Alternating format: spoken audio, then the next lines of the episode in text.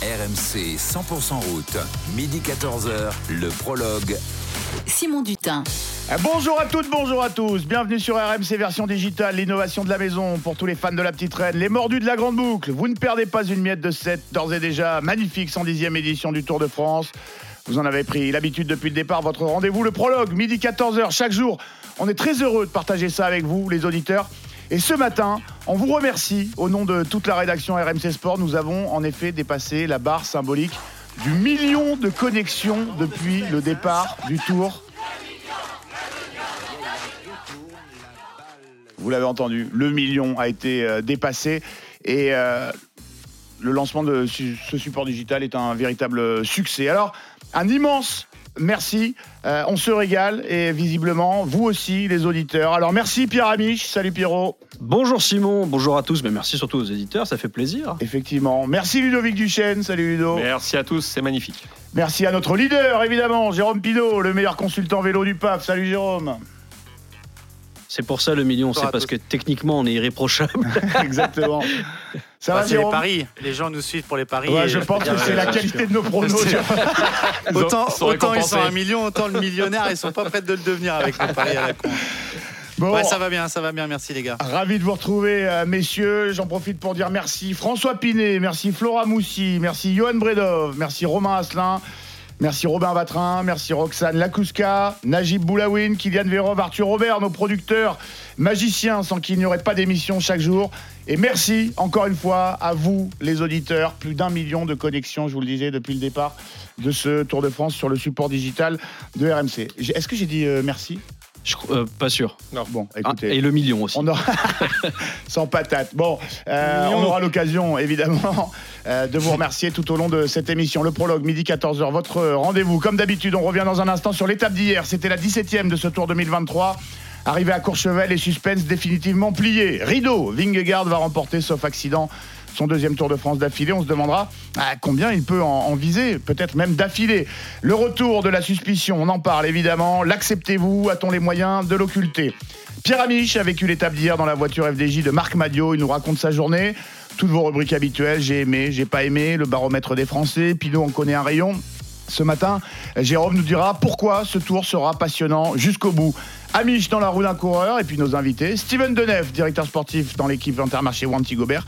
Et puis un certain, je ne sais pas si vous connaissez, David Douillet, un ami de la maison RMC. Il réside à Bourg-en-Bresse, ville d'arrivée de cette 18e étape. Voilà le programme. On est ensemble en direct jusqu'à 14h dans le prologue RMC. Et comme d'habitude, on démarre avec un retour sur l'étape d'hier, remporté par Félix Gall. Si vous n'étiez pas à l'écoute de l'antenne, voici ce que vous avez raté. La 17e étape du Tour de France, l'heure de vérité approche. Nous sommes à moins de 11 km désormais du sommet de ce col de la Lose. On va rentrer dans les pentes maintenant les plus euh, difficiles.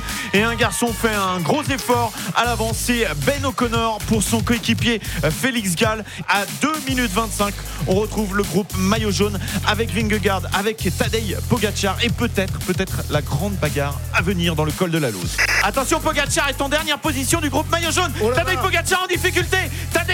En difficulté dans ce col de la Lose. Alors qu'on n'est pas du tout dans les pentes les plus difficiles du dans la tête. Il n'y a plus Tadej Pogacar, il n'y a plus, il est en train de perdre définitivement ce Tour de France.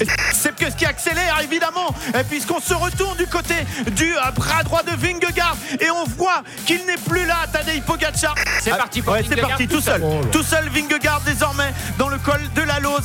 Il n'y a plus personne avec lui. Pogacar est beaucoup beaucoup plus loin. Beaucoup plus Deux loin. minutes derrière Vingegaard déjà pour Tadej Pogacar, ça va faire très très cher à la fin. Vingegaard est arrêté.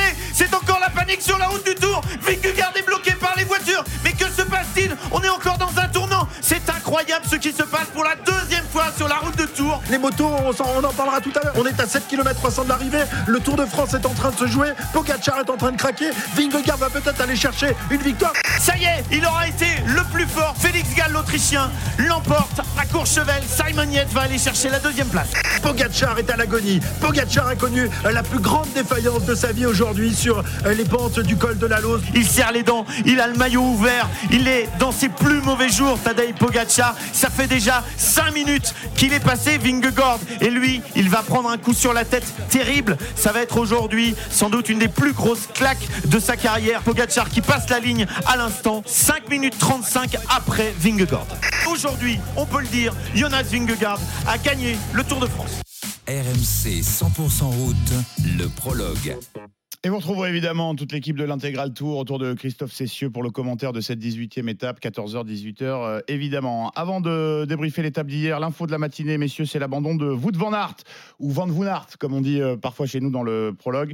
Le coureur belge de l'équipe Jumbo, coéquipier de Vingard, a, comme annoncé avant le départ du tour, euh, rejoint sa femme sur le point euh, d'accoucher. De leur deuxième enfant, c'était prévu. euh, Ils l'avaient annoncé un peu, Ouais. un peu avant le, le Tour de France. Et puis, je pense que de toute façon, euh, la nécessité de voir Wout van Aert euh, encore sur le Tour est plus du tout la même depuis que les écarts sont ce qu'ils sont. Donc, il va partir le, le fier du devoir accompli quasiment en garantissant un deuxième succès pour Jonas Vingegaard. Et puis, euh, Wout van Aert, il n'en avait pas fait un mystère. hein. Si sa femme l'appelait, il partait. Ben, il a annoncé ce matin sur les réseaux sociaux via une petite vidéo euh, aux alentours de 9h que c'était fini, qu'il bâchait. Donc, euh, pas de trois dernières étapes pour lui. Le belge qui. Bonne euh, nouvelle pour Christophe Laporte. Exactement. Ouais, Le tour est gagné, il s'en va. Oui, alors justement, euh, Jérôme, là, je t'interroge parce qu'on sait que ça, c'était vissé avec les patrons de la Jumbo, puisqu'ils l'avaient annoncé avant le départ du tour. Euh, S'il y avait eu euh, 10 secondes d'écart ce matin entre euh, Vingard et, et Pogacar au général, ils auraient été un petit peu embêtés, les, les patrons de l'équipe hollandaise, non, quand même? Bah, apparemment, c'était acté depuis le départ. Donc, moi, j'ai toujours trouvé ça très étonnant, hein, sachant Ouais. que c'est un des lieutenants les plus importants vers la victoire. Est-ce que s'il y avait eu 10 secondes, il serait parti? Apparemment, ça, les choses s'accélèrent à la maison, mais il part pas d'urgence parce qu'elle a accouché et qu'il faut qu'il y soit. Mm. Donc, euh, peut-être qu'ils auraient attendu un peu plus longtemps, mais quoi qu'il en soit, c'était prévu, c'est ce qu'on avait dit. Moi, j'ai toujours trouvé ça étrange d'avoir un lieutenant si important qui dit au départ, de toute façon, si ma femme accouche, je me tire. Bon, là, Mhm. ça arrange tout le monde, si tu veux, ça arrange tout le monde et il s'en va. Est-ce que est-ce que c'est la vraie raison? Est-ce qu'il veut récupérer en vue des mondiaux? Est-ce que maintenant que c'est fait, bah écoute, même si elle va pas coucher demain, j'y suis et, et je vais pas partir en panique je, je sais pas quoi, comment analyser ça, mais c'est vrai que c'est étrange de dire euh, qu'un lieutenant qui est le plus important peut-être avec euh, Seb Kuss, de dire je m'en vais parce que ma femme accouche avant même que le départ du tour soit commencé. Il y a une espèce de chape de plomb là-dessus. Bon là, ça tombe plutôt bien et ça et ça ça va s'agir les relations et ça va pas euh, va pas faire paniquer euh, qui que ce soit. Ce qu'a dit, l'avance est énorme. hein. ce qu'a dit euh, Wout van Aert, c'est que c'est un sentiment étrange de quitter la route du Tour de France, mais ce n'est pas un dilemme, c'est une décision facile à prendre. J'ai toujours pensé à rentrer à la maison dès que ma femme me dirait qu'elle avait besoin de moi. Ce moment est arrivé. Je l'ai annoncé à mes coéquipiers au dîner hier soir. Ils ont tous compris ma décision et, sont à 100% derrière moi. Ils vont faire le travail sur la fin du Tour de France. Tout va très bien se passer. Voilà oui, oui. Moi, tu sais, Pierrot, je te, euh, je, je vous le cache pas. Moi, euh, j'ai fait un Paris-Nice euh, téléphone dans la voiture avec mon mécanome. J'attendais la naissance. On attendait la naissance de notre premier enfant. Euh, il était hors de question que je finisse la course euh, et que je loupe la naissance de ma fille. Il n'y a pas de plus beau moment dans Bien la sûr. vie que Des la naissance de ses enfants, ni même un Tour de France. Donc moi, c'était clair, net et précis. C'est pas la, la décision de la décision de De de, de- de Wout qui m'étonne, c'est celle de la Jumbo qui l'a emmené quand même au Tour, sachant que Voilà, c'était ouais. quand même prévu après le Tour, mais ça peut arriver. Enfin, vous le savez, euh, ça peut arriver à tout moment. Euh, donc ça aurait été d'autant plus compliqué à saisir pour Vingegaard que ce soit au bout de quatre jours, tu vois. C'est ça. Maintenant, aujourd'hui, euh, voilà. Ouais, a- évidemment que ses coéquipiers. euh, D'ailleurs, ils ont tellement jubilé que l'autre, il nous a fait la samba sur la ligne, il a, il a argué tout le monde. Euh, donc, il n'y Bennett, a, hein, pas de souci. Ouais, ouais, a- on en reparlera. Et, et du coup, euh, et du coup, voilà. Aujourd'hui, c'est moins grave. Mais la décision de la, du team, la, la décision de Wout, elle est tout à fait normale. Ouais, tout à fait normale. après, la naissance euh, de ses enfants avant tout. Il aurait peut-être pu partir dans trois jours. Bon, voilà, là c'est gagné, il s'en va. On a vu la collade hier avec, euh, avec Vingegaard. Elle était franche euh, et belle. Mais peut-être qu'on a sous-estimé aussi cet aspect chez lui. Il a couru, on l'a dit, euh, souvent à l'envers. Bon, voilà, il, a, il, attend, un- il attend un enfant, c'est particulier. Euh, peut-être qu'on a sous-estimé cet aspect euh, psychologique aussi chez lui. Bon, d'accord, mais en Ça- même temps, euh, bon, si c'est euh, si c'est en plus pour euh, courir à l'envers euh, parce que euh, sa femme va bientôt euh, accoucher, à ce moment-là, là, je rejoins Jérôme. Effectivement, la Jumbo, il- au bout d'un moment, euh, si tu acceptes ça, tu tires le frein à main, tu prends un mec qui, que tu es sûr d'avoir, Eh, peut-être mais- moins performant, mais que tu es sûr d'avoir pendant trois semaines. Mais Wout van Aert, c'est une des plus grandes stars du Oui, peloton. bien sûr, les gens devant le bus de la Jumbo, ils s'en foutent de Vingegaard, sans, enfin, sans vouloir être trop méchant. hein. Ils en ont que pour Wout van Aert. En plus, Wout van Aert, c'est un des gars les plus sexy et, et différenciable, parce que c'est le seul qui a un casque Red Bull. Mm. On peut le reconnaître de loin. On le voit euh, parfois à 300 mètres. Pour les spectateurs, c'est important d'avoir des icônes. Il fait partie de ces, ces- coureurs. euh, C'est une des quatre grandes ou cinq grandes stars du peloton aujourd'hui. C'est difficile de se passer de ces stars sur le Tour Ah de. France. Et juste petite anecdote, moi ça me fait penser à euh, Vincent Clerc qui avait euh, eu un enfant et qui était parti à la mi-temps en courant en, en habit de, de rugbyman quoi parce qu'il était en plein match pour rejoindre sa, sa femme qui était en train d'accoucher. On lui avait annoncé et il se trouve qu'en plus euh, bah, sa femme n'est autre que la fille de son entraîneur donc ça passait un peu plus facilement. Bon, en tout cas, euh, Ah bah, bravo. on, a, on, a, on, a, on a quand même appris qu'il était temps de- il était temps d'y aller parce que le, le travail à la maternité a commencé pour l'épouse de Wout van Aert. Donc, le boulot du coureur belge est donc terminé sur ce Tour de France. Focus dans un instant sur Félix Gall, le vainqueur de cette 17e étape. Mais avant ça, comme d'habitude, les j'ai aimé, j'ai pas aimé de nos experts. On démarre avec toi, Pierre Amiche. J'ai aimé. Euh, j'ai aimé le courage de trois coureurs et pas forcément ceux euh, qui ont eu les honneurs des caméras. J'ai aimé celui de Ben O'Connor, qui est quand même le principal artisan de la victoire de Félix Gall et qui a réussi à se muer en équipier. Et c'est pas facile parce qu'au départ, il était numéro Eh oui, 1. ils ont inversé les Et, rôles. ouais. et il a accepté de se sacrifier parce que bah, ce qu'il a fait dans la montée, euh, dans la montée finale, euh, ou presque, c'est énorme. Euh, courageux aussi au milieu de la course, Stephen Kung, qui s'est battu. Qui s'est battu après le Cormet de Roseland pour revenir dans la vallée et prendre des relais à ses leaders David Godu, Thibaut Pinot, Valentin Madouas. Et il s'est arraché toute la journée et je pourrais vous en parler dans quelques minutes. Et puis euh, le courage de Simon Geschke, parce qu'on n'en parle pas souvent, mais il a été devant la voiture balai toute la journée. À partir de la première difficulté du jour, il était malade. Je l'ai vu passer, je pensais qu'il allait bâcher. Euh, Dans le Cormet de Roseland, il avait presque 15 ou 20 minutes de retard sur le groupe Eto et il s'est accroché toute la, toute la journée. Il finit évidemment dernier de l'étape, il finit à plus de 44 minutes. Mais quel courage sur une étape comme ça, pff, chapeau. Et le j'ai pas aimé, euh, bah on va faire un tir groupé Soudal, DSM, Lotto Destiny, tous dans le même panier. Euh, ces équipes incapables de se réinventer, qui finalement, depuis qu'ils ont perdu leur leader, ne pèsent absolument plus sur la course. Ils seraient plus sur le Tour de France, on verrait pas beaucoup la ça, ouais, différence. qui termine la course dans l'anonyme. Voilà, Ouais. et j'ai l'impression qu'il y a beaucoup d'équipes. C'est très difficile d'exister sur le Tour de France. Je... C'est pas Jérôme qui va me contredire. Il y a des tas d'équipes qui viennent avec des tas d'espoirs et qui finalement repartiront sans rien. Mais je pense que cette année, il y a des équipes qui repartiront sans même avec le côté euh, on a essayé. Voilà, je pense qu'il y a beaucoup d'équipes qui seront déçues et beaucoup d'équipes qui s'en voudront parce que le Tour finalement il dure que trois semaines et à force de promettre que demain on verra, demain on verra, ben on est déjà à Paris et j'ai l'impression que ces équipes-là auront fait un Tour de France euh, inutile. Jérôme, avant que tu prennes la main, petite réaction à ce que vient de dire euh, Pierrot? Bah, il a- ils ont perdu les, les éléments les plus importants dans leurs équipes. Une stratégie tournée autour d'un homme, voire deux. Et au final, quand ces hommes ne sont plus là, ils ne savent pas se réinventer parce qu'ils sont programmés. C'est preuve que le vélo est aussi un sport collectif. Et que euh, quand euh, Bardet n'est plus là, quand euh, Caleb Ewan n'est plus là, quand euh, Jacobsen n'est plus là, bah, les autres garçons ne savent pas quoi faire. Je dis pas que c'est bien, hein, mais, mais c'est presque triste. Mm. Mais c'est un état de fait. Le vélo est un sport de plus en plus collectif. Une stratégie est montée autour d'un homme, voire deux hommes. Et quand ils ne sont pas ou à la hauteur, puisqu'il y avait Julien Lafilippe chez Quickstep, ou euh, qu'ils chutent, eh bien, on est perdu et on traîne sa misère et on attend Paris. Tu gardes la main, Jérôme. J'ai aimé, j'ai pas aimé hier. Bah, moi, j'ai aimé l'humanité de Tadej Pogacar parce que euh, j'ai trouvé que ce garçon-là, euh, bah, finalement, ce qui lui arrive, c'est assez logique.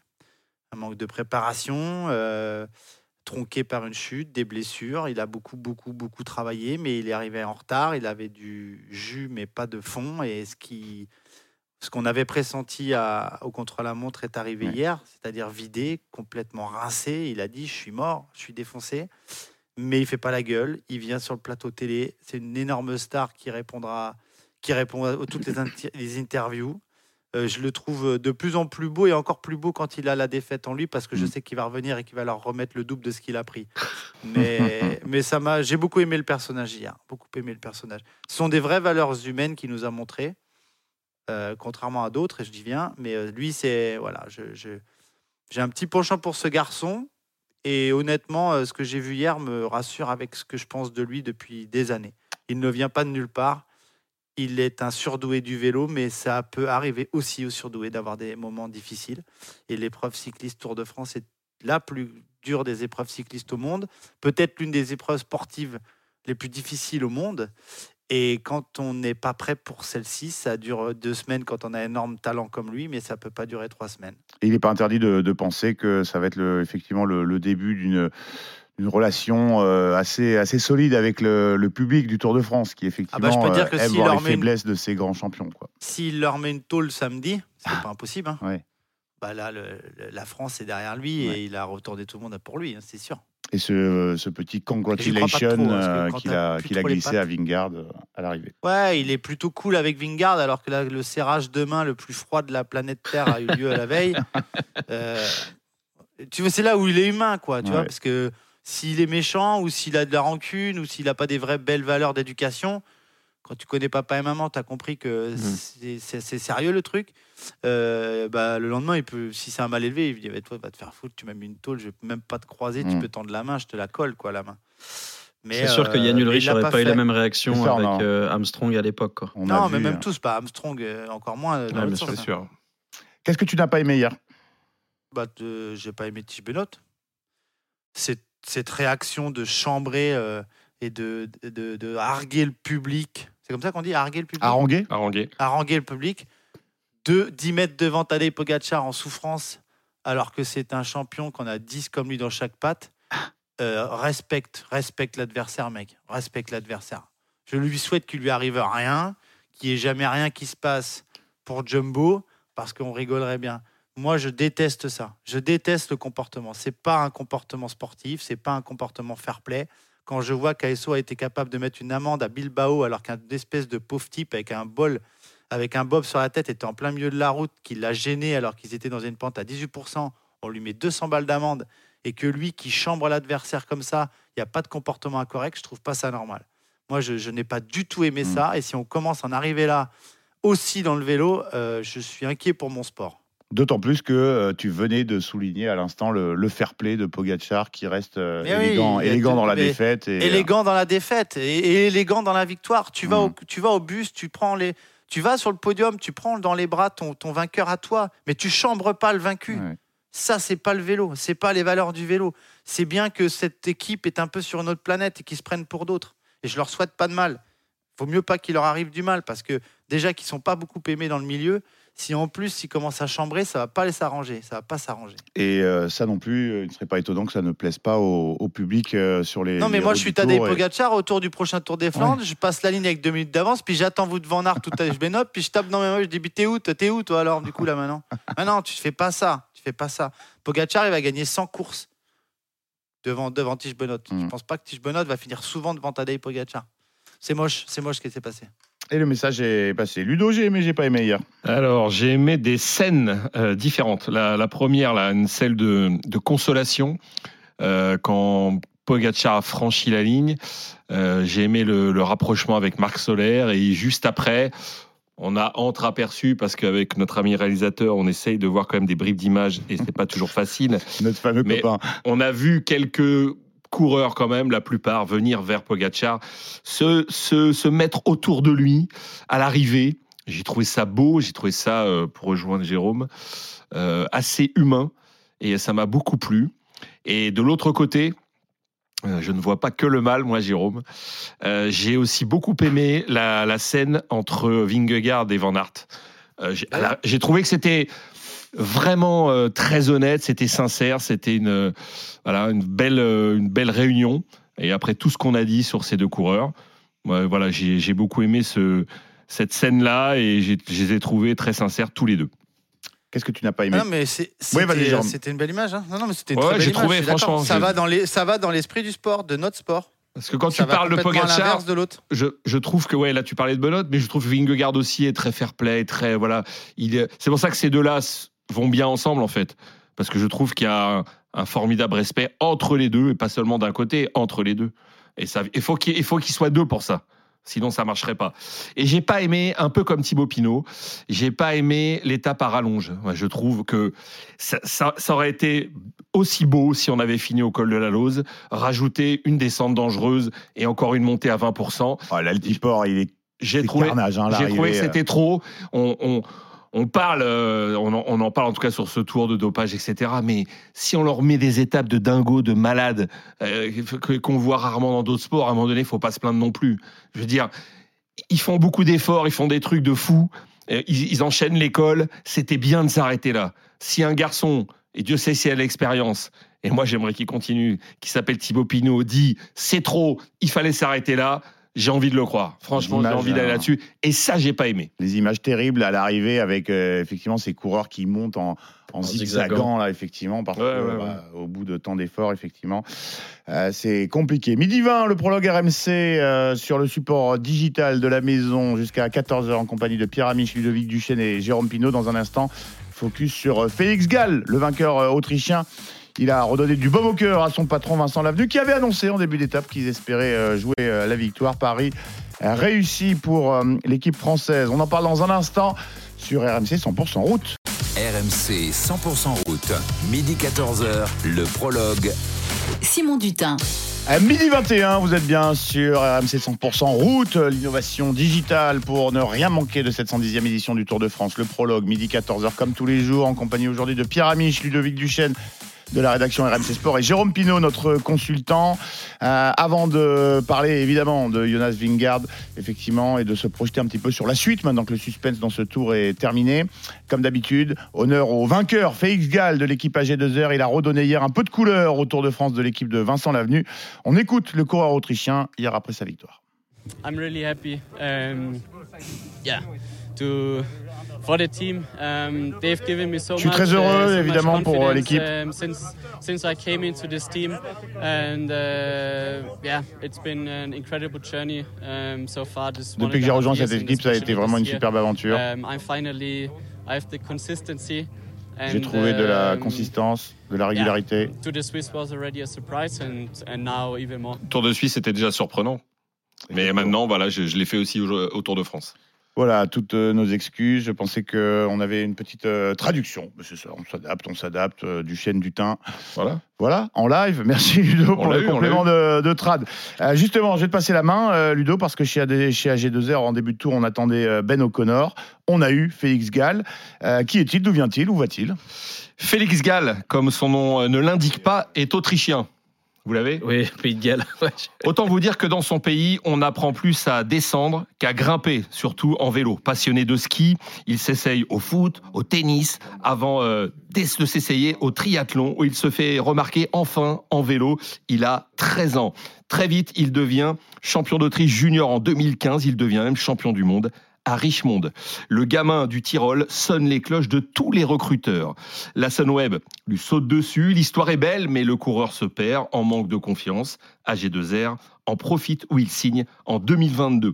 Inconnu du grand public il y a encore deux mois, Félix à la dalle, victoire d'étape au Tour de Suisse, maillot jaune, victoire à Courchevel hier où il retrouve ses montagnes indissociables de sa personnalité. À 25 ans, l'Autrichien fait son trou, une évidence pour ce fan de golf, sport qu'il pratique aussi.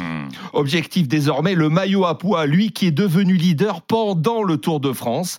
Gall ne laisse personne indifférent au point de faire pleurer Ben O'Connor hier à l'arrivée. Son volcan intérieur est entré en éruption. Lui qui déclarait il y a quelques semaines, c'est comme si un feu s'était s'était allumé en moi et me disait OK, tu fais partie des meilleurs du monde. Sa flamme à lui n'est pas près de s'éteindre. Merci beaucoup Ludo pour ce magnifique portrait comme à chaque fois que tu nous euh, l'écris pour le, le vainqueur du jour. Je pourrais même euh, rajouter euh, Félix Gall qui a prouvé qu'il existait. Euh, hier, euh, Résiste, évidemment. il a résisté, euh, euh, exactement. Et il a résisté à tous ceux qui revenaient sur lui. Ah bah oui, bah évidemment, hein, on se vautre dedans. On va Oh pas là se- là là là. pas se Ah, ça y est.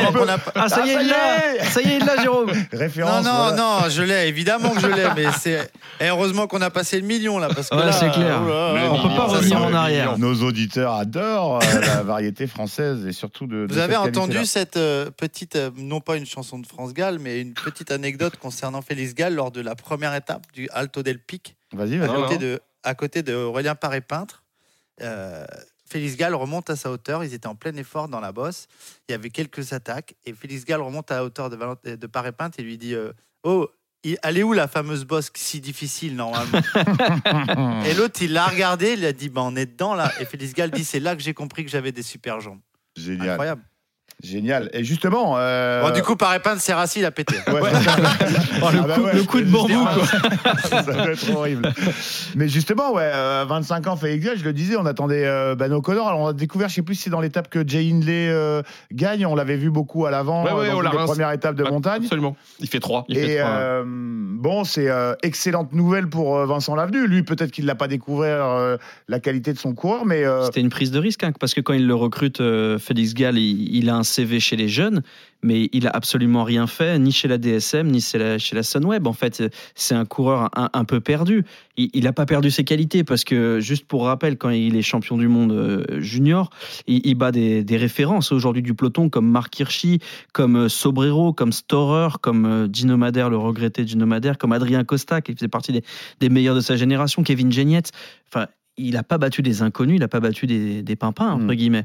Et, et là, euh, cette, euh, explosion, je pense que le déclic, il s'est fait un petit peu avant le Tour de Suisse, parce que, évidemment, sa victoire sur le Tour de Suisse, ça conforte le fait qu'il est capable de résister au meilleur. Derrière la poursuite, c'était Remco. C'est pas c'est pas un inconnu non Ouais. plus. Quand derrière soi, on a le meilleur rouleur du monde qui, qui fait l'effort, il faut être très costaud. Mais je pense que le déclic, ça a été sur le Tour des, des Alpes euh, maritimes et du Var, parce qu'il fait 6 du classement et il termine devant Godu, devant Bardet, devant Thorsten Trahen, qui est un très bon coureur, devant Rudy Mollard, devant Pinot, Carty. Et là, d'un coup, sur- sur la carte, parti. Voilà, sur la carte du cyclisme mondial, ça y est, il est quelqu'un. C'est, Et bon, après, il y euh, a la victoire sur le Tour de Suisse. c'est la révélation pour vous de ce Tour de France dans le, dans le top à ce 10 dans le, niveau-là, oui, ouais. il est vraiment, il est huitième au général. hein, donc, Mm. euh, Ouais, il Ah oui, oui, c'est clair, oui, oui.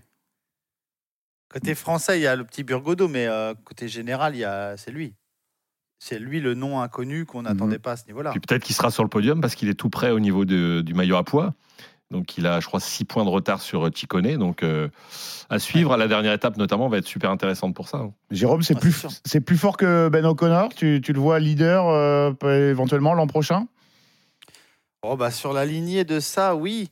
Maintenant, il y a l'euphorie du moment, la forme du moment. Euh, Est-ce qu'il va être capable de préparer un classement général, de faire quelques sacrifices? C'est compliqué. Hein, de... de toute façon, l'année de la confirmation est, est toujours euh, très compliquée. S'affirmer, c'est facile. On est dans l'ombre, on n'attend rien de vous. Donc, tout ce que vous faites, c'est super. Après, on vous met un peu plus de pression. Donc, euh, est-ce qu'il en est capable? Euh, Certainement, parce que je pense que depuis qu'il a été propulsé leader euh, de rechange de cette équipe, il l'assume. Euh, c'est plus fort, je, je pense que oui. C'est meilleur grimpeur en tout cas. Mm. Le tour est quand même taillé vraiment pour les purs grimpeurs cette année, donc euh, il s'exprime super bien.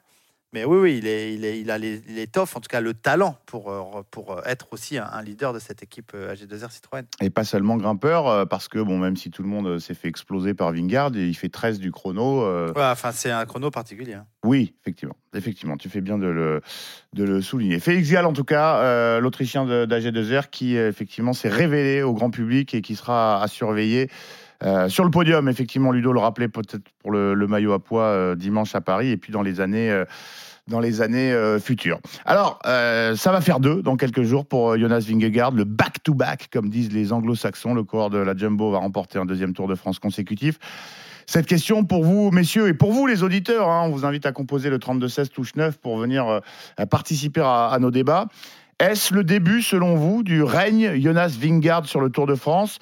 Un tour de table, oui ou non, avant euh, d'écouter euh, vos arguments à chacun. Ludo Non, j'expliquerai pourquoi. Non pour Ludo, Pierre Non. Non pour euh, Pierre. Euh, Jérôme Non. Non plus. Alors avant d'en débattre avec vous, on va accueillir Arnaud Souk depuis la route du Tour. Salut Arnaud Salut les copains. Salut. Bonjour Arnaud. Arnaud, à toi l'honneur. Tu as entendu euh, la question que je viens de poser euh, aux Oui. copains. Euh, Penses-tu que nous assistons au début du règne de Jonas Vingegaard? Tu ne... Oui ou non? Et pourquoi? Alors, euh, c'est difficile à, à dire. J'a- J'aurais quand même plutôt tendance à, à- à pencher euh, vers le non, mais alors c'est pas un non euh, pour faire une prévision, si vous voulez. C'est un non parce que on aurait pu constater, la- on aurait pu se poser pardon la, la même question il y a quelques années avec Tadej Pogacar, et à cette à cette question-là, on aurait forcément répondu oui quand Tadej Pogacar a Mhm. commencé à gagner des, des grands tours, a commencé à, notamment à gagner le Tour de France en, en 2000, euh, en 2020. On avait dit ah bah c'est sûr, on est parti pour un, un long règne, voilà. Il va, battre tous les records, etc., etc. Force est de constater qu'il est tombé sur, un os euh, en, la présence de, Jonas Vingegaard. Et j'ai envie de dire, euh, Jonas Vingegaard, il peut lui arriver exactement la même chose. On a vu euh, les prémices, de Carlos Rodriguez cette année qui a été excellent, qui va terminer quatrième de, ce tour très certainement et, qui vraiment nous a montré qu'il était tout à fait capable hein, de, jouer les, premiers rôles. Il y en a plein d'autres des coureurs comme ça, des, des très jeunes. Il y en a notamment un qui s'appelle Juan Ayuso, qui est un coureur espagnol comme Carlos Rodriguez, qui lui aussi est plein de promesses. Donc je suis pas si sûr que cela qu'on a- qu'on assiste voilà, à un début de, de grand règne. Peut-être qu'il en gagnera d'autres, mais je pense qu'il peut aussi être renversé, Jonas Vingegaard. Et Arnaud, par Et puis en rapport à- plus, il reste surtout Tadej Pogacar. Euh, Oui, ne l'enterrons pas, s'il vous plaît, Et- parce que Tadej Pogacar, il Ouais, a quand juste. même, ouais. euh, Puis voilà, il y aura il- Remco Evenepoel l'année prochaine. Et Remco Evenpool, évidemment. Et par rapport à ce que tu disais, je veux juste ajouter aussi Egan Bernal. Quand il a gagné le tour, on disait bon, bah, ça y est, il est parti, le gars, euh, il va en gagner plusieurs. Donc c'est l'incertitude euh, la plus totale. Et voilà, et avec Even- Evenepoel l'an prochain, non, je pense que heureusement, on a, on a plein de coureurs qui peuvent encore gagner. Moi, je pense que c'est pas le début du, du règne de, de Vingegaard. Je pense que c'est le début d'une histoire formidable entre lui et Tadej Pogacar. Parce que euh, oui, cette année, il lui a mis deux baffes monstrueuses en deux étapes. Mais j'ai toujours la conviction personnelle que Tadej Pogacar a le tour dans les jambes.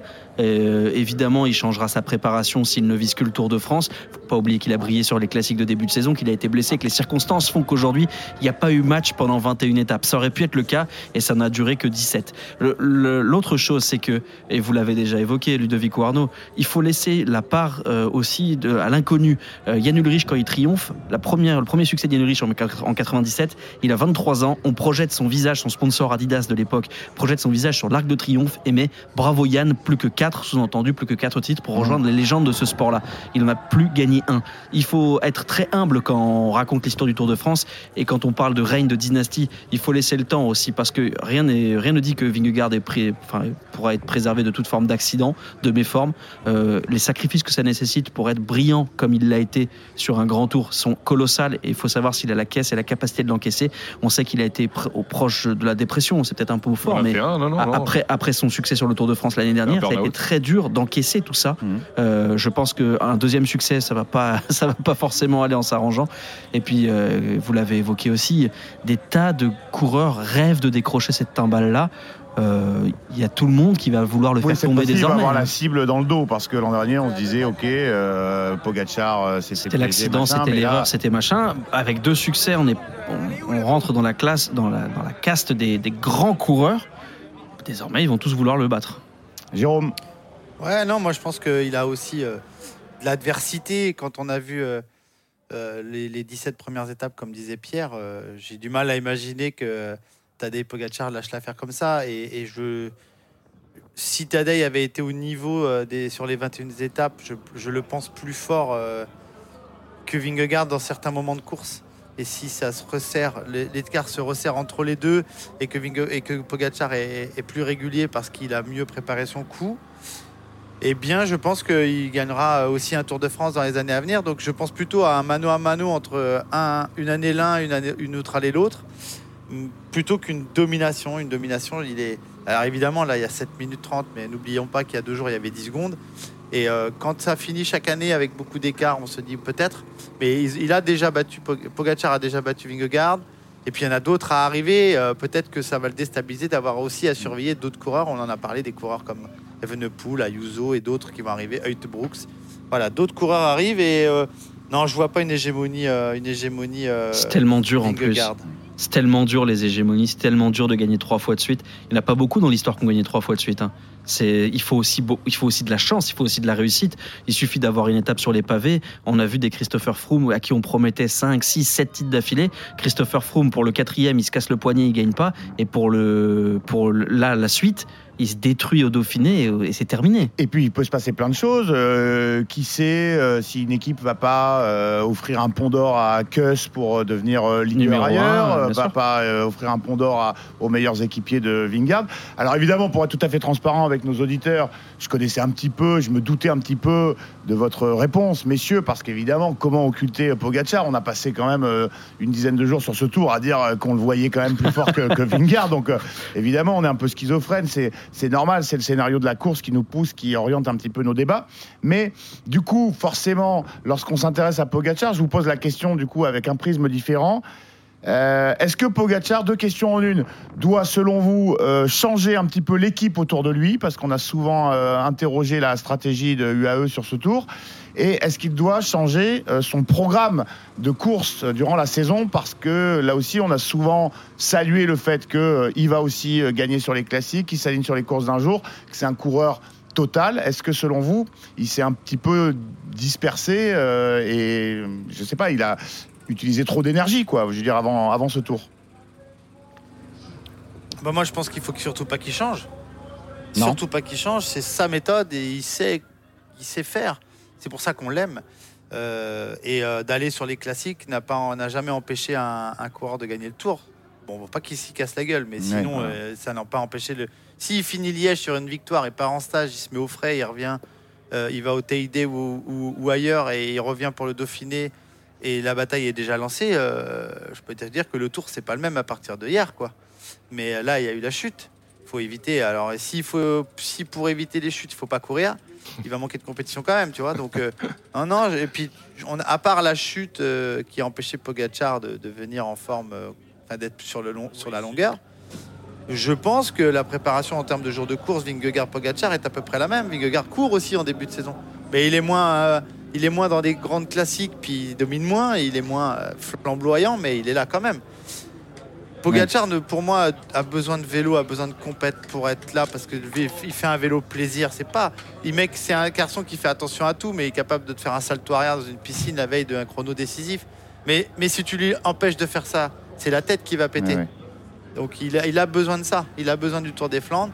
Rappelez-vous, hein, il est battu au Tour des Flandres euh, de très peu euh, l'année d'avant dans un sprint un peu houleux où il est bloqué.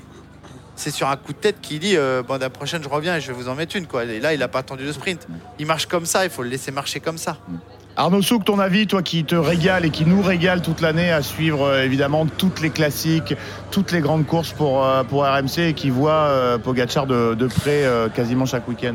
Bah, je, vais, rebondir sur ce que disait euh, Jérôme et sur, cette image de Tadej Pogacar qui perd le Tour des Flandres en 2021. Moi, c'est la seule fois où j'ai vu Tadej Pogacar en colère euh, sur, euh, sur un vélo. C'est ce jour du Tour des Flandres 2021 quand il fait quatrième. Moi, je trouve qu'il fait honneur au vélo, Tadej Pogacar. Et voilà, il n'aime pas juste le Tour de France comme beaucoup de suiveurs ou comme beaucoup de, coureurs aimeraient qu'il aime juste le Tour de France. Il aime le vélo. Il a vraiment une notion incroyable de l'histoire de, de son sport et on peut vraiment en parler avec lui. C'est pas euh, euh, de, l'affichage. Il, est là, voilà, il, adore toutes ces courses-là. Et je vous garantis que euh, dans quelques années, peut-être même plus vite qu'on ne le pense, euh, il fera tout pour essayer de, gagner Paris-Roubaix, qui est une classique qui, a priori, lui correspond quand même beaucoup moins bien que, toutes les autres qu'il a gagnées pour l'instant. Mais franchement, moi, je- pour répondre à ta question, est-ce que Tadej Pogacar doit changer quelque chose? J'ai envie de dire non, mais non, qui change rien, qui continue à nous régaler à longueur Ouais, d'année. Mais quel clair. bonheur de le voir sur les classiques. Franchement, moi, je me, je me suis régalé. Et puis pour revenir aussi à ce que tu disais, est-ce qu'il doit changer quelque chose dans son équipe? Attention quand même, euh, UAE cette année, euh, ils font un Tour de France euh, de très très grosse facture. hein. Ils, font, ils vont faire 2 et 3 sur le podium à l'arrivée. Donc euh, bon. On a aussi le droit parfois, et ça le rend plus humain, et c'est d'ailleurs une question qui revient un petit peu euh, ce matin sur, toutes les bouches. Est-ce que finalement, euh, le fait que Tadej Pogacar ait connu ses défaillances, est-ce que ça le rend pas encore plus sympathique? Ben, la, réponse, la est oui, très clairement, Tadej Pogacar, ça le rend encore plus sympathique finalement de perdre ce Tour de France. Donc euh, voilà, moi pour moi, il faut vraiment qu'il change rien, Tadej Pogacar. Moi, j'ai peut-être un aspect qu'il peut changer, pas, son calendrier, parce que je pense que tout le monde l'aime pour ça. Oui, mais, Mais- encore une fois, messieurs, la question, c'est pas notre plaisir à nous, c'est ses chances de, Non, de alors moi, je vais s'imposer te- à Paris. Je vais, Euh, te, je vais te dire, euh, peut-être qu'il doit changer. Euh, on en a déjà parlé avec Jérôme. euh, il n'était pas d'accord. C'est euh, comment dire son impulsivité sur, le. Tour de France. Je trouve que euh, il y a certains efforts qu'il fait. Alors on nous explique que c'est formidable toujours dans la première semaine ou dans les dix premiers jours que c'est génial qu'il a sprinté pour gagner une étape, pour se, pour prendre du temps, pour prendre trois secondes, etc. Je trouve que souvent sur un tour de trois semaines, il va faire des efforts qui sont pour moi inutile et qui va payer à un moment donné. En tout cas, ça fait deux ans que ça se passe comme ça. Ça fait deux ans qu'il court de la même manière. Et je trouve que peut-être qu'il doit adapter sa façon de courir un peu plus, se restreindre à certains moments pour pouvoir être plus fort à d'autres. Euh, voilà, c'est juste euh, mon idée. Et je trouve qu'il y a une dépense d'énergie des fois sur euh, certaines étapes. Peut-être il pourrait s'en passer. et se contrôler un peu plus, se réfréner, même si ça a l'air difficile pour lui, et puis du coup se lâcher sur d'autres. Pierrot, un mot à ajouter? En fait, ça- tout, tout dépend de où on met le curseur. Est-ce que euh, pour gagner le Tour de France, il doit faire des sacrifices Oui, certainement. Certainement que la logique voudrait que euh, Tadej Pogacar mette tout en haut de la hiérarchie euh, mondiale le Tour de France et qu'il fasse passer les classiques au second plan. Mais seulement là, on parle d'un coureur différent. Je, je le répète souvent, c'est que je pense que c'est le coureur le plus fort que j'ai jamais vu courir. Alors, est-ce que faire deuxième d'un Tour de France, c'est un échec? Je sais pas. Est-ce qu'il faut tout remettre en question? Moi, j'ai envie de croire que il, il peut gagner le Tour sans rien changer, mais ça va être difficile parce qu'en face, il y a des gars comme Vingegaard où sa carrière est tournée entièrement vers les courses par étapes. Donc, on a un ultra spécialiste face à un coureur euh, ultra doué. J'ai du mal à imaginer euh, Tadej Pogacar changer quoi que ce soit. Je ne le souhaite pas. Je suis comme vous. Maintenant, il faut être assez objectif. Ça fait deux fois qu'il prend une tarte. Alors une fois parce qu'il a fait une erreur, une fois parce que peut-être la préparation est pas bonne, mais aussi il faudrait mettre le mérite sur les épaules de Jonas Vingegaard qui met tout en place pour réussir à gagner ses Tours de France. Euh, pour finir, juste une, petite idée comme ça. euh, On, on a souvent l'image parce que le public qui suit le Tour de France n'est pas forcément un public vélo à l'année. Et on le répète, Tadej Pogacar est un coureur extraordinaire. Juste, il a déjà gagné Liège-Bastogne-Liège, le Tour de Lombardie, le Tour des Flandres. Il a trois monuments au compteur en termes. euh, Il a même quatre puisqu'il y en a un qu'il a gagné deux fois. C'est colossal. Oui, c'est l'équivalent de Merckx. monument, l'Estrade Bianquet. Ouais, bien bon, sûr, euh, c'est pour l'Amstel ça qu'il est Gold Race, la différent, Flèche, voilà. l'Estradé, euh, le, Grand Prix de Montréal, qui est quand même une course extraordinaire. C'est l'équivalent de Eddy Merckx. Alors maintenant, est-ce que perdre est un échec? Est-ce qu'être battu par ce Vingegaard-là, c'est un échec? Ce sera à UAE de décider. Est-ce que, est-ce que UAE a plus d'argent à gagner, entre guillemets, à avoir un vainqueur de grand tour qu'un vainqueur exceptionnel toute l'année? Je suis pas sûr. Et en tout cas, ça va rajouter du, du suspense à la saison euh, prochaine parce que c'est aussi ça, le Tour de France, c'est se Avec projeter Remco. sur euh, ce qui nous attend. Effectivement, Remco Evenepoel, euh, le Belge de euh, la Quick Step qui n'était pas sur ce Tour de France mais qui a déjà gagné la Vuelta et qui est champion du monde en titre. Merci beaucoup Arnaud Souk qu'on retrouve sur la moto RMC tout à l'heure dans l'intégral Tour. 14h-18h pour suivre cette 18e étape. Midi 42, euh, vous ne bougez pas, le prologue se poursuit jusqu'à 14h. On se quitte quelques instants et dans un instant, je vais vous poser euh, la question qui fâche, mais que malheureusement on n'a pas fini euh, de poser. Vous savez évidemment de quoi je parle. Vous ne bougez pas, Pierre Amiche, Ludovic Duchesne, Jérôme Pinault et vous, les auditeurs, midi 14h, le prologue RMC sur le support digital. À tout de suite. RMC 100% route, midi 14h, le prologue. Simon Dutin. À midi 43, RMC 100% en route, votre rendez-vous, le prologue, midi 14h, en compagnie aujourd'hui de Pierre Amiche, Ludovic Duchesne de la rédaction RMC Sport et Jérôme Pinault, notre super consultant avant cette 18e étape que vous vivrez évidemment dans l'intégral tour autour de Christophe Cessieux. Euh, messieurs, on vient de parler évidemment de Vingard. Est-il parti pour régner sur le Tour de France On l'a bien compris, on veut du suspense, on veut encore des duels avec Pogacar, donc euh, c'est un non pour vous. Euh, on accueillera Eric dans quelques instants qui veut rendre euh, hommage à Tadej Pogacar, au Slovène. Évidemment, lui aussi double vainqueur. Vous faites comme Eric si vous voulez gagner un vélo électrique. hein. C'est Voilà, 32-16 auditeurs. touche 9 et hop, on intervient. Voilà, exactement. Moi, je peux le faire ou pas? Tu peux le faire, Pierre, mais on va te reconnaître au standard. A priori. Il y a moyen que. Va falloir bien te camoufler, mon Pierrot. Euh, mais. Voilà, bon, pour l'instant, avant d'accueillir euh, Eric, euh, elle est de retour, évidemment, dans la roue de chaque coureur aussi dominant que Jonas Vingard. Dès qu'un champion écrase tous les autres dans de telles proportions, on a droit aux questions, plutôt, vous savez, aux, aux petites phrases. Ça commence toujours par C'est bizarre quand même, ça vous étonne pas, vous euh, Un mécanisme de, réflexe hein, qui s'explique parce qu'on a déjà vécu dans l'histoire du Tour. On a payé pour voir, comme disent certains. Rebelote depuis le contre-la-montre de Combou. Hier, forcément, les collègues ont fait le boulot à l'arrivée. Question au maillot jaune. Comprenez-vous, Jonas, qu'on s'interroge sur vos performances Réponse de l'intéressé, je vous la livre. Entre guillemets, je comprends que c'est difficile de faire confiance au cyclisme avec ce qui est arrivé dans le passé, mais je peux vous le dire, la main sur le cœur, je ne prends rien et je ne prendrai rien que je ne donnerai pas à ma fille de deux ans, a répondu le Danois. Alors, cette question, messieurs, nous aussi, on va faire le, boulot, on va pas s'éterniser parce qu'on n'a pas de, boule de cristal, on n'est pas des, enquêteurs et ce n'est pas notre rôle. Euh, bah, accept- Acceptez-vous voilà, le retour de la suspicion autour des performances de Jonas Vingard Pierrot Oui. Oui, Euh, vas-y, Oui. je te laisse dé- développer rapidement. Alors, il- il- encore une fois, c'est, je, je vais être, euh, je vais dire blanc et noir en même temps, et c'est très pénible. Mais oui, je comprends la suspicion parce que le vélo sème ce qu'il a récolté. Le problème, c'est que la récolte est longue, longue, longue tous les ans. Tous les ans, on a le droit à une nouvelle récolte alors qu'on a arrêté de semer. Donc ça, ça me gêne un petit peu. Combien de temps le vélo va devoir payer pour se racheter une image? Le problème que j'ai, c'est qu'aussi, euh, j'ai grandi dans un vélo sale, dans un vélo où les tricheurs étaient partout. Et donc, forcément, ça a un impact sur ma conception du succès. Et, le problème que j'ai euh, avec euh, Jonas Vingegaard, c'est que même s'il est propre, je n'arrive plus à m'enthousiasmer. Et c'est moi le problème, hein, c'est pas lui. Parce qu'il n'y a aucune preuve contre lui, parce que jusqu'à maintenant, il est démontré euh, par les tests antidopage qu'il a, qu'il a réalisés qu'il n'est pas dopé. Mais j'ai du mal à m'emballer, à m'enthousiasmer quand quelqu'un écrase le tour. Parce que- euh, Armstrong, mais parce que j'ai connu Armstrong, parce que j'ai connu Pantani, parce que j'ai connu des années où les dix premiers, les dix premiers, ont tous été mouillés dans une affaire de dopage à plus ou moins long terme. Et donc, forcément, ça, ça détruit la confiance qu'on peut avoir dans les immenses champions qui sont. Alors voilà, je... est-ce qu'il est dopé? J'en sais rien. Je pense pas, j'espère pas. Mais je comprends le soupçon. Oui, le, ou Floyd Landis qui nous fait 150 km d'échappée Ouais. le lendemain d'une défaillance euh, en 2006. Où, on, euh, effectivement, Contrôle le disais- positif à la testostérone, il explique que c'est parce qu'il avait bu beaucoup de bière. Ouais. En fait, Je le disais, on a payé pour voir. Voilà. oui, euh, le problème, c'est que ça fait des années qu'on n'a plus de grands champions qui sont contrôlés positifs et qu'on continue à payer. Et c'est ça le problème, c'est que tout à fait euh, bien euh, résumé. Jérôme, ton avis Ah, je suis dans une situation très délicate, moi, pour répondre à ce genre de questions. Je comprends qu'il y ait des suspicions, parce qu'évidemment, par le passé, mais je l'accepte pas de tout le monde. Je l'accepte Ouais. pas tout le monde. Les piliers de bar qui Eh, c'est pas possible. eh. Ça, c'est non, non, les mecs, c'est possible de vous mettre une pinte de bière à 7 h du matin dans la gueule. Donc, c'est forcément possible de faire du vélo à cette vitesse-là aussi. Euh, Il y a aussi tous ces politiques et compagnies qui s'en mêlent et faites votre boulot. Dieu sait s'il y a assez de travail en France pour avoir pas à vous occuper de la performance d'un Danois qui gagne une course de, vélo.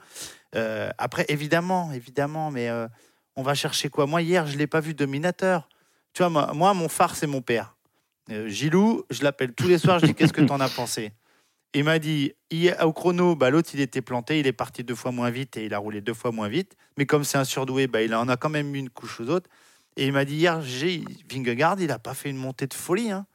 Il a personne à sa hauteur, évidemment. Le, le Mm. seul mec qui est à sa hauteur, il, est dans la pampa. Mm. Il est dans la pampa.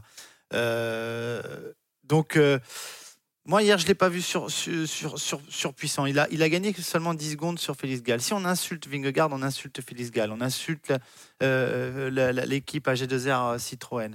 Euh, quid des autres devant Enfin, Et puis on Moi, pose pas la question aux bonnes personnes parce qu'on on demande aux Eh oui. coureurs ce qu'ils pensent d'un autre coureur. Euh, demandez aux instances, demandez à l'UCI. C'est eux qui ont les clés aujourd'hui. moi, il y a un truc qui m'a choqué aussi aujourd'hui. Le Klebs n'est pas présente sur la, sur la course. ok? Euh, J'ai entendu ça euh, cette année, ils ne sont pas présents. Bon, ok, ils Dis-nous qui c'est, là. Le club, c'est le, Le- la gendarmerie, enfin c'est le côté l'antidopage, voilà, c'est l'antidopage de la voilà. gendarmerie.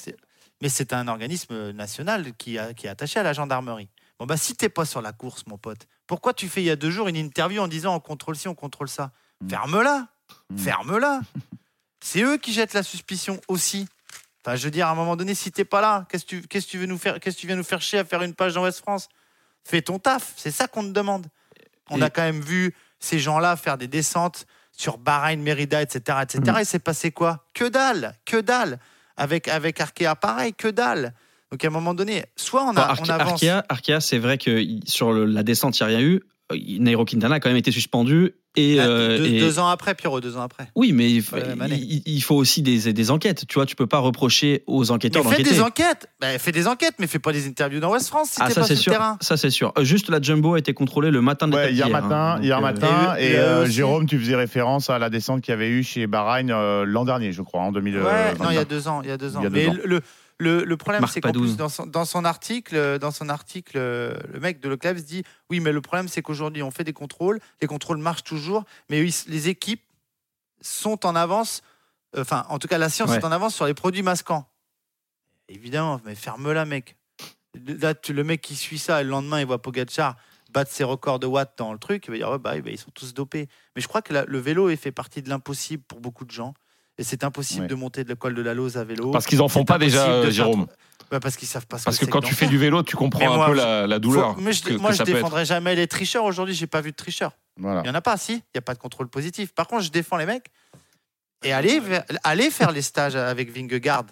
8 heures de vélo tous les jours, partir 3 semaines de la maison, bouffer, bouffer de la salade, des carottes, peser tes aliments et être dans un hôtel où il y a personne, où tu vois les mêmes tronches toute la journée. Faites ça. Allez les voir déjà. L'hiver, quand il fait euh, 7 degrés, qu'il faut aller faire 6 heures de vélo. Allez les voir. Je dis pas qu'il n'y a pas de dopage. C'est pas ce que je dis.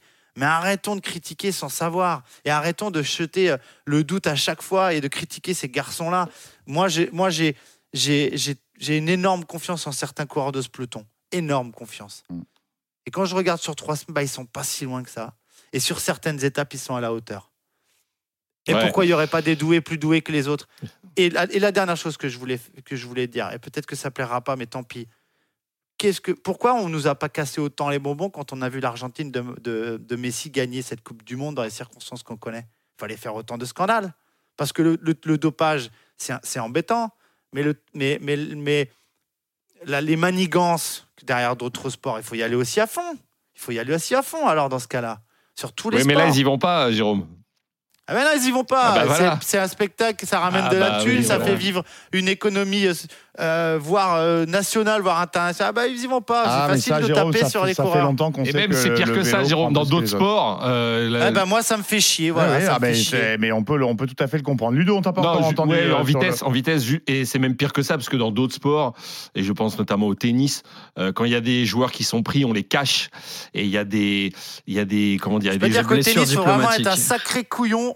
Faut être un sacré couillon pour se faire choper au Ouais. contre parce qu'ils sont déjà pas obligés d'y aller. Ouais, ils contrôlent le pas de mec toute façon. va et qui. Et le peu qu'ils contrôlent euh, et qu'ils qu'ils attrapent, euh, c'est tu c'est sais- caché et c'est même pas dévoilé. Donc Les euh, blessures Là, t'as mis, mis une pièce dans le jukebox Pinot, mais euh, là, tu sais que moi, quand j'étais sur le vélo, je m'en tapais qu'on me parlait des autres sports. Tu vois Je- Quand j'étais coureur cycliste, je voyais Armstrong Ouais. me tourner autour des oreilles, à tourner en moulinette à 110 tours minute, et il y avait 150 blaireaux du peloton qui essayaient de faire pareil, et que l'hiver, on nous a tous fait tourner les jambes comme ça, parce que c'était comme ça que les Armstrong se faisait. Et moi, je leur disais, mais vous êtes cons, quoi, vous voyez pas qu'ils se foutent de notre gueule, l'autre? J'étais, Je passais pour un fou, jusqu'après où on a, on a su. Mais à l'époque, moi, je m'en tapais. Aujourd'hui, coureurs du Tour, que Nadal et machin et bidule, ils soient chez le même docteur, ils s'en tapent de ça. Ils s'en tapent. Ce qu'ils veulent, eux, c'est ce qu'ils font. Mais moi, aujourd'hui, je suis de l'autre côté. Et quand j'ai puisque j'ai le temps de lire en ce moment, de regarder ce qui se dit, mais il y a des gens qui déclarent des choses. Mais les mecs, Après- fermez-la. Après, Jérôme, t'admettras quand même qu'il y a une sonorité euh, qui ressemble étrangement à Lance Armstrong quand on entend Vingegaard. Alors, je dis pas qu'il est dopé, pas du tout. Mais l'argument, je n'ai jamais été contrôlé positif, donc je suis irréprochable. tu veux qu'ils disent quoi? Mais j'en sais rien, dire Alors. qu'il est pas dopé. Mais, Bah, Il mais a en- dit, il a dit je mais prends en rien. fait- mais tu veux qu'ils le disent comment à un moment donné je, euh, je sais pas. Tu trouves ça normal Je vais Est-ce- te dire. Est-ce que c'est- est-ce- Est-ce que est-ce est-ce que que c'est est-ce normal que Est-ce que est-ce c'est que- normal est-ce qu'il y a un journaliste qui a demandé à Raphaël Nadal au bout de 8, 8 Roland Garros, j'en sais rien, je Non, m'en je, te- tape je des records, répondre non. qui, a- qui avait un bras euh, surdéventionné, qui était cité dans l'affaire dans l'affaire Fuentes, est-ce que tu es dopé? Est-ce qu'il y en a un qui a osé faire ça? Est-ce que vous trouvez normal, et je parle de ma profession, que depuis deux jours, tous les coureurs à la fin, à l'arrivée, tous les coureurs oui, avant on l'étape, on, leur parle de. Vingegaard. Moi, ça me fatigue. J'ai envie de dire aux journalistes, c'est l'intérêt. Là, il c'est pas là. Le truc, il est pas là. Arrêtez de dès qu'un coureur franchit la de dire alors alors Vingegaard, alors Ving- parce qu'hier c'était encore ça. C'est insupportable. Et après, je veux dire aussi que le vélo, c'est le sport le plus contrôlé au monde. Voilà, on peut dire ce qu'on veut. Hier, au début de l'étape, on est le seul sport la- qui accepte la géolocalisation. Attends, les mecs, ils ont une puce dans le cul toute l'année. Ils peuvent débouler chez nous toute l'année. hier Jérôme, avant, avant le début de l'étape, euh, on a fait des prises de sang. Contrôle sanguin. à tous les coureurs de la Jumbo et tous les coureurs de l'UAE avant une étape la plus dure du tour. Donc voilà, après des suspicions, il y en a, le vélo, Pierre l'a dit, il y a eu des catastrophes dans le passé, l'année dernière on Non, a mais- roulé plus vite que jamais, mais, mais voilà, mais c'est des champions et euh, et il y en a marre de faire des raccourcis à longueur de journée Euh, et dans le football, tu as raison d'en parler, c'est l'omerta la plus totale, la plus totale. Il y a rien qui sort, on n'en parle, on n'en parle pas, les mecs font 13 km par match, ils font 70 matchs dans l'année, mais tout va bien, c'est normal. Allez messieurs, je suis obligé, on, on va malheureusement euh, être obligé d'en reparler d'ici euh, d'ici la, la, la On n'est fin pas du obligé, tour. on n'est pas obligé. Mais euh, bah, en tout cas, ces questions, elles, elles ressurgissent et vous le soulignez, pas forcément toujours à, à bon escient ou en tout cas dans le, dans le bon timing. Mais à quelques minutes du, du départ fictif de cette 18e étape, on se dépêche parce que, comme chaque jour dans le prologue RMC, on accueille un invité acteur de cette édition du Tour de France.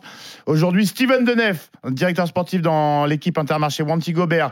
Bonjour Steven, merci d'avoir accepté notre invitation. Merci pour euh, votre patience. Bonjour. Bon, question. Salut euh, Steven. question. Alors, dopé ou pas dopé. Alors vous, le dopage, le Vingard, euh, votre, le traquenard votre avis absolu. Évidemment, le piège. Non, évidemment, je, je- je plaisante, Steven. Euh, question euh, basique, évidemment. Comment ça va dans les rangs de l'équipe Intermarché Wanty Gobert après la, la terrible étape d'hier? Ben, je pense que euh, Zimmerman a fait une très belle étape hier. Mhm. Avec la chute Louis Mange, on a perdu notre grimpeur et aussi notre mec pour le classement. Donc, c'était un peu euh, la déception à ce moment-là. Maintenant, OK, on a une étape euh, qui mène vers Bourg-en-Bresse. Je pense qu'on a une chance euh, d'avoir un sprint. Et on va, on va mener le mieux possible Binyam Girmay pour Et faire un sûr, bon sprint. ouais. OK, euh, c'est pas sûr que c'est un sprint, mais je pense qu'il y a quand même une grosse chance que on va arriver au sprint euh, ce soir à Bourg-en-Bresse.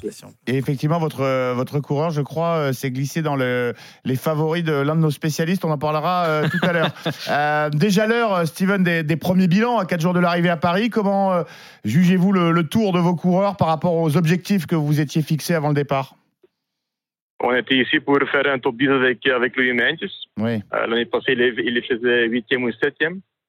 OK, euh, il était bien en route pour, euh, pour faire ça, mais OK, il a chuté, donc euh, euh, l'étape euh, vers Morzine, donc c'était vraiment beaucoup de malchance là. Donc on est venu pour une victoire d'étape. OK, on a, je pense, encore deux ou trois chances. Mm.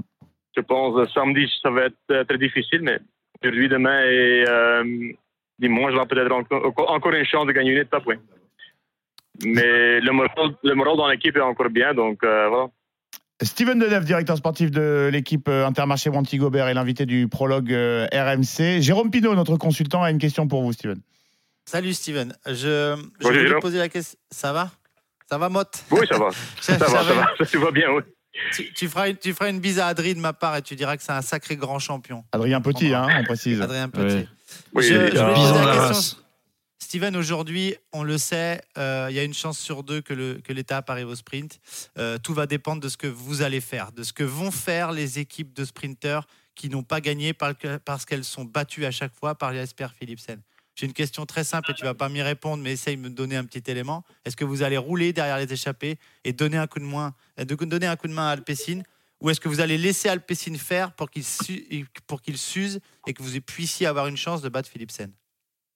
Je pense qu'on va pas être le premier pour rouler, quoi. On va premièrement voir comment. Ah non, moi, tu vas pas les- rouler en premier, sinon j'appelle le patron. Je dis que vous faites des conneries. hein.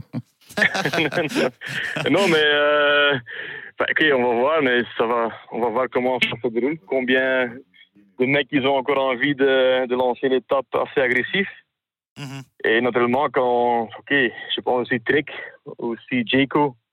Hier, j'étais derrière le groupe et tout. J'ai vu que Groenewegen a fait tout, tout possible pour être dans les délais. Je pense que aussi Jaco, aussi euh, Alpecin, Trek, ils vont faire leur meilleur pour avoir un sprint, je pense. Mais ok, euh, la course n'est c'est pas une science, donc on va voir. Et, Ouais. euh, mais quand, quand la possibilité, là, on va, on va certainement prendre notre responsabilité de donner un coup de main, mais pas, pas comme euh, premier ou deuxième. Ça, ça, ça sûrement non. Ouais, Parce qu'il y a plus, on le rappelle, il n'y a plus beaucoup de sprinteurs sur la route et qu'il n'y aura plus beaucoup d'équipes pour aider Alpecin. Ludo. Ouais, St- Steven, euh, bonjour. Euh, un petit mot sur euh, Rui Costa, qui avait vraiment fait un très très bon début de saison. Voilà, moi je m'attendais à mieux sur ce Tour de France. Il avait gagné notamment début de saison le Tour de Valence, je crois. Il a gagné trois étapes sur le Tour de France. Voilà, c'est un, c'est un super coureur, même s'il a 36 ans évidemment. Mais est-ce que vous êtes déçu aussi de son tour? Mais pas déçu, on, on espérait mieux, mais voilà, il, il va de mieux en mieux. Il était un peu malade au début du tour. Pas grand-chose, mais ça lui a empêché de de- d'avoir son meilleur euh, niveau. Et hier, il était mieux. euh, l'étape euh, l'étape de d'Aravi, il était mieux aussi. Donc, j'espère que demain, il a encore une chance, je pense. Parce que demain, c'est pas sûr et certain sprint. Et je pense Non. que demain, lui, avec Gigi peut faire encore quelque chose. Comme j'ai dit, il, il est de mieux en mieux, donc euh, on va voir. Pierrot, une question pour Steven? Oui, une dernière question, euh, c'est au sujet de Binyam Girmay, qui est aujourd'hui euh, l'un des meilleurs sprinteurs du monde, et on a le sentiment qu'il est presque trop gentil pour exister dans les sprints du Tour de France. Est-ce que ce matin, au briefing, vous lui avez dit, euh, écoute Binyam, c'est ta chance, maintenant il faut prendre ta place Est-ce qu'il y a du conditionnement mental pour qu'il puisse rivaliser? Parce qu'on sait qu'il est capable de battre les meilleurs sprinteurs. Oui, je pense, on a, on, a, on a dit ça, sûr et certain. Je pense qu'il est encore un peu trop gentil. C'est son premier Tour de France. Il n'a pas eu un début de saison super. Il a eu une grosse chute au Tour de Flandre. Il était vraiment bien touché. Et il a eu des soins pendant deux, trois semaines avec, ses- avec, avec des plaies. Euh, donc je pense que c'est son premier Tour de France.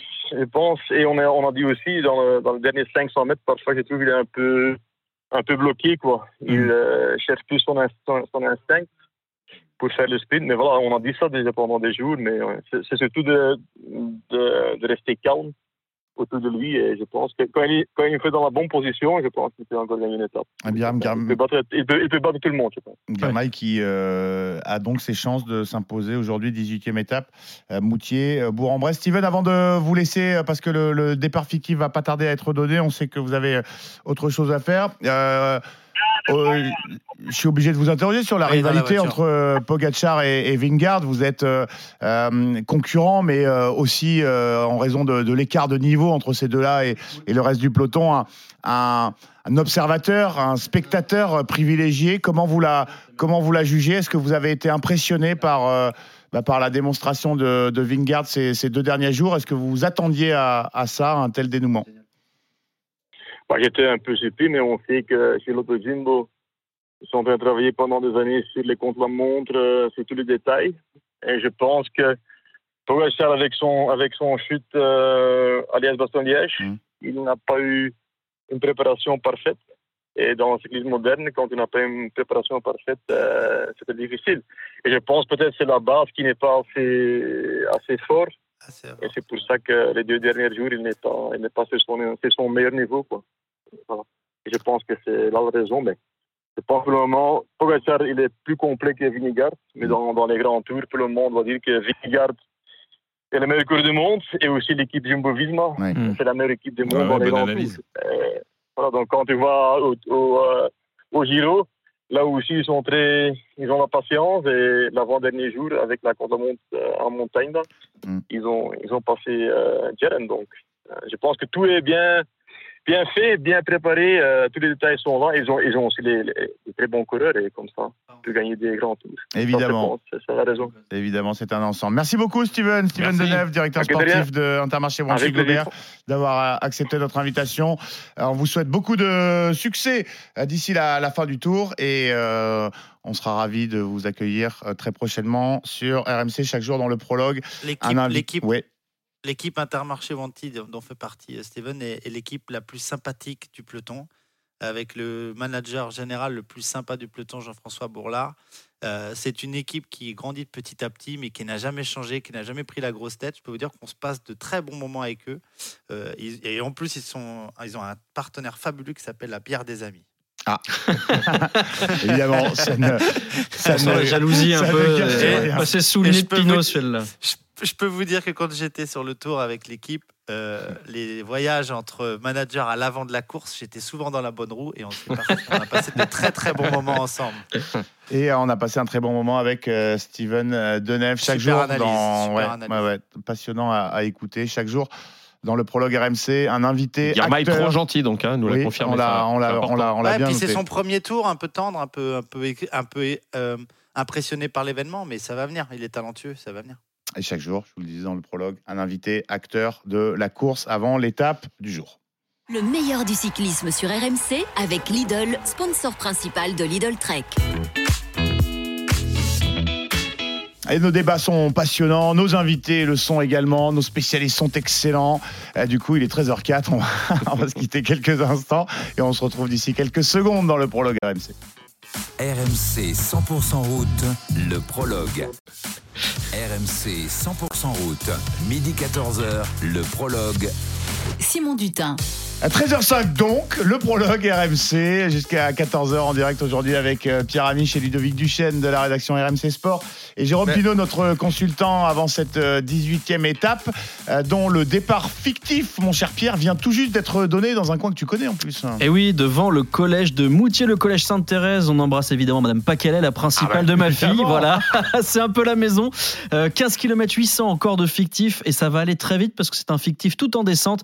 Il y en a pour un petit peu moins de, de 10 minutes maintenant. Les coureurs qui, qui sont derrière la voiture rouge de Christian Prudhomme, le départ réel va être donné donc d'ici une petite dizaine de minutes.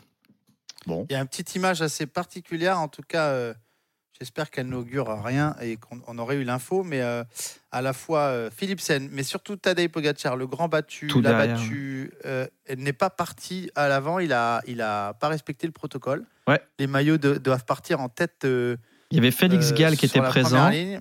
Il y avait Gall, il y avait. Ciccone et il y avait Vingegaard, mais il manquait Philipsen et il manquait Tadej. Tadej Il Pogacar. discute avec Van Der Poel. Bon, tout ça, voilà. En tout cas, Pogacar est bien présent dans le peloton. Il est, il est à l'arrière Il avec a ses peut-être copains. pas envie de serrer la paluche de l'autre, quoi, tout simplement. Oui, ou peut-être pas trop envie de s'afficher sur la Pas photo au départ. au départ, exactement, Voilà, ouais. c'est, c'est jamais un moment euh, évident euh, quand on a pris une grosse start la veille. En revanche, Philipsen euh, est devant avec son maillot vert de la, de la Alpecin de Koninck. amende, petite amende ce soir.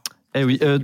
D'ailleurs, les amendes qui ont plu hier, euh, Là, on a notamment gagné pour. des sous à lui. Ouais, ils étaient On a gagné contents. des sous à Il y, a- il y a eu un hein. petit peu de tout. hein. Il y a eu euh, comportement inapproprié avec un spectateur, il y a eu bidon collé, il y a eu évidemment euh, les affaires avec les motos. Euh, ils ont récolté un petit peu de sous hier, l'UCI. Leur voiture qui est bloquée. Mais est-ce qu'ils se mettent des amendes à eux? Évidemment que non. Le dommage. départ euh, réel, en tout cas, de cette 18e étape euh, qui démarre de Moutier. hein, Pour euh, ceux qui sont allés faire un petit peu de ski à, à Méribel, Moutier, c'est le, le passage obligé hein, quand on vient de euh, la capitale.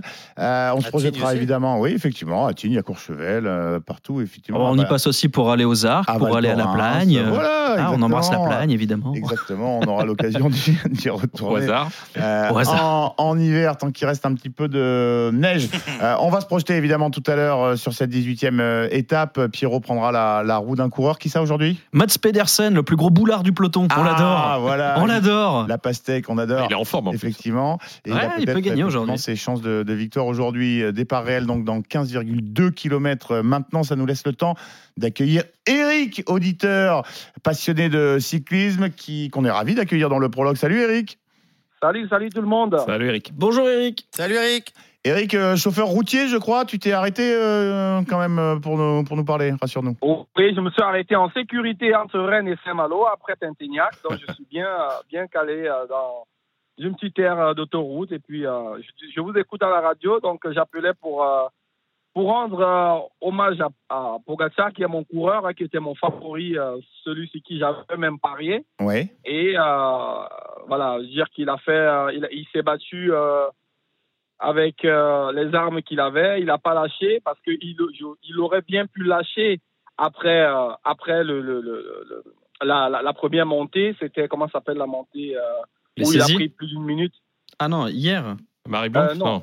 Non, non, Marée Blanc. Voilà, il aurait pu lâcher après Marée Blanc, mais il s'est, il s'est accroché. Et euh, voilà, il tombe les armes à main et vraiment, je, je voulais euh, lui rendre hommage. Et je voulais aussi dire que je ne vais pas euh, jouer les pleureuses parce que j'ai, j'ai, j'ai, j'ai parié sur le mauvais cheval en disant que euh, Vingegaard, ouais. c'est, un, tricheur. Bienvenue dans notre Non, monde, euh, Eric. Nous, euh, tous les jours, euh, tous les jours, on, On se se plante dans nos pronos, donc euh, voilà, Voilà. t'es dans notre équipe. Donc je vais pas vraiment, je vais pas accuser Vingegaard de dopage et tout. On a vu pour ceux qui euh, suivent le cyclisme comme moi, je suis euh, cycliste amateur. on a vu Vingegaard arriver sur le peloton. C'est vrai qu'il n'est pas passé par euh, le parcours académique d'un coureur cycliste comme Pogacar. Et voilà, c'était un poil, c'était c'était un, un, un, un, un pêcheur, un poissonnier, je pense, il travaillait à la poissonnerie. Et euh, même quand on foot venait aussi. voilà, quand, Jumbo vient chercher dans son club de cyclisme un coureur, c'est pas pour lui qu'on vient. On vient pour une autre personne. Et euh, c'est- c'est c'est l'équipe qui dit euh, voilà, euh, bah, regardez ce mec, lui, il est bon. Donc, il n'était même pas le premier choix. Donc, il a progressé. Je, je m'incline face à sa progression qui, est, qui a été, qui a été euh, j'ai envie de dire, méthodique et, et, et progressif, en fait. On l'a vu évoluer au fur et à mesure jusqu'au niveau où il est aujourd'hui. Je ne peux pas l'accuser de, de dopage. Je n'ai pas accusé Pogacar de dopage la dernière fois où il a mis plus d'une minute à, à, à Roglic euh, lors, de, lors du dernier contre-la-montre de la planche des belles filles. Donc, euh, je, je vois un peu, un peu mauvais jeu ceux qui, ceux qui ont un soupçon de dopage et, Mm. et ils sont pas, euh, ils sont pas fair play en fait. Non, ça c'est sûr. Euh, Jérôme, euh, bel hommage de, Ouais, de Eric parce qu'il est Très supporter de Pogacar, mais il, voilà, il sait reconnaître Exactement. également. euh, Merci. Merci Le Eric. fair pour play, ces c'est bien. C'est bien, Ouais, c'est très bien et, je, je- dans je l'es- me rends dans compte de aussi que. Pogacar, il, il, il, il progresse plus beaucoup dans les grands tours. Il est explosif dans les, dans les, dans les classiques, dans les monuments, mais euh, il est pas, il est, il est, il progresse plus. On dirait qu'il a, qu'il a atteint son, son plafond. J'espère pas parce que c'est mon coureur, mais ça fait deux ans aujourd'hui et je me rends compte que c'est quand l'adversité augmente d'intensité, euh, lui, euh, il n'arrive pas à suivre. Je me demande s'il aurait pu rivaliser avec Christopher Froome à son bon temps. Mais je, je suis forcé de constater que Vindegaard, avec le niveau qu'il a aujourd'hui, aurait pu euh, euh, euh, batailler sur, sur, sur un tour avec, avec Christopher Froome de, de- de son, au, au sommet de son art. Quoi. Ah, ça, tu sais, Eric, euh, toutes les époques sont, sont, sont différentes. Effectivement, c'est ouais. difficile de, de faire des comparaisons. C'est même au foot, comme au foot, quand on se demande qui est le meilleur joueur de, de l'histoire. Ludo, Après, Eric, à- ne, ne pas sous-estimer quand même euh, Pogacar parce qu'il vient de, de craquer hier.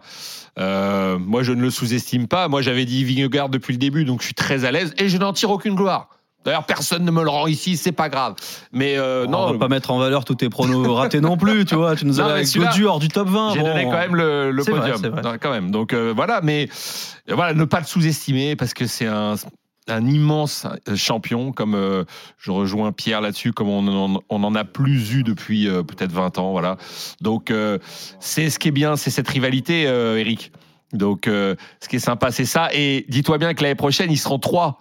Donc on va, ça va être génial, ça va être génial. Merci beaucoup, en tout cas, Eric, d'avoir fait merci, le. merci, Ouais. euh, Jérôme, le mot de la fin avec Eric pour toi. Non, non, faut, faut pas oublier que, que Pogacar a une préparation tronquée et que et qu'évidemment, que, Ouais. comme il apprend très vite, euh, il, il rabattra les cartes et se préparera peut-être parce que la déception d'hier, elle marque une chose aussi, c'est qu'il aura, il, a- il en rêve de ce deuxième tour et je pense qu'il va peut-être pouvoir euh, Troisième. faire des changements dans sa prépa pour euh, se focaliser sur cette course et la gagner une deuxième fois.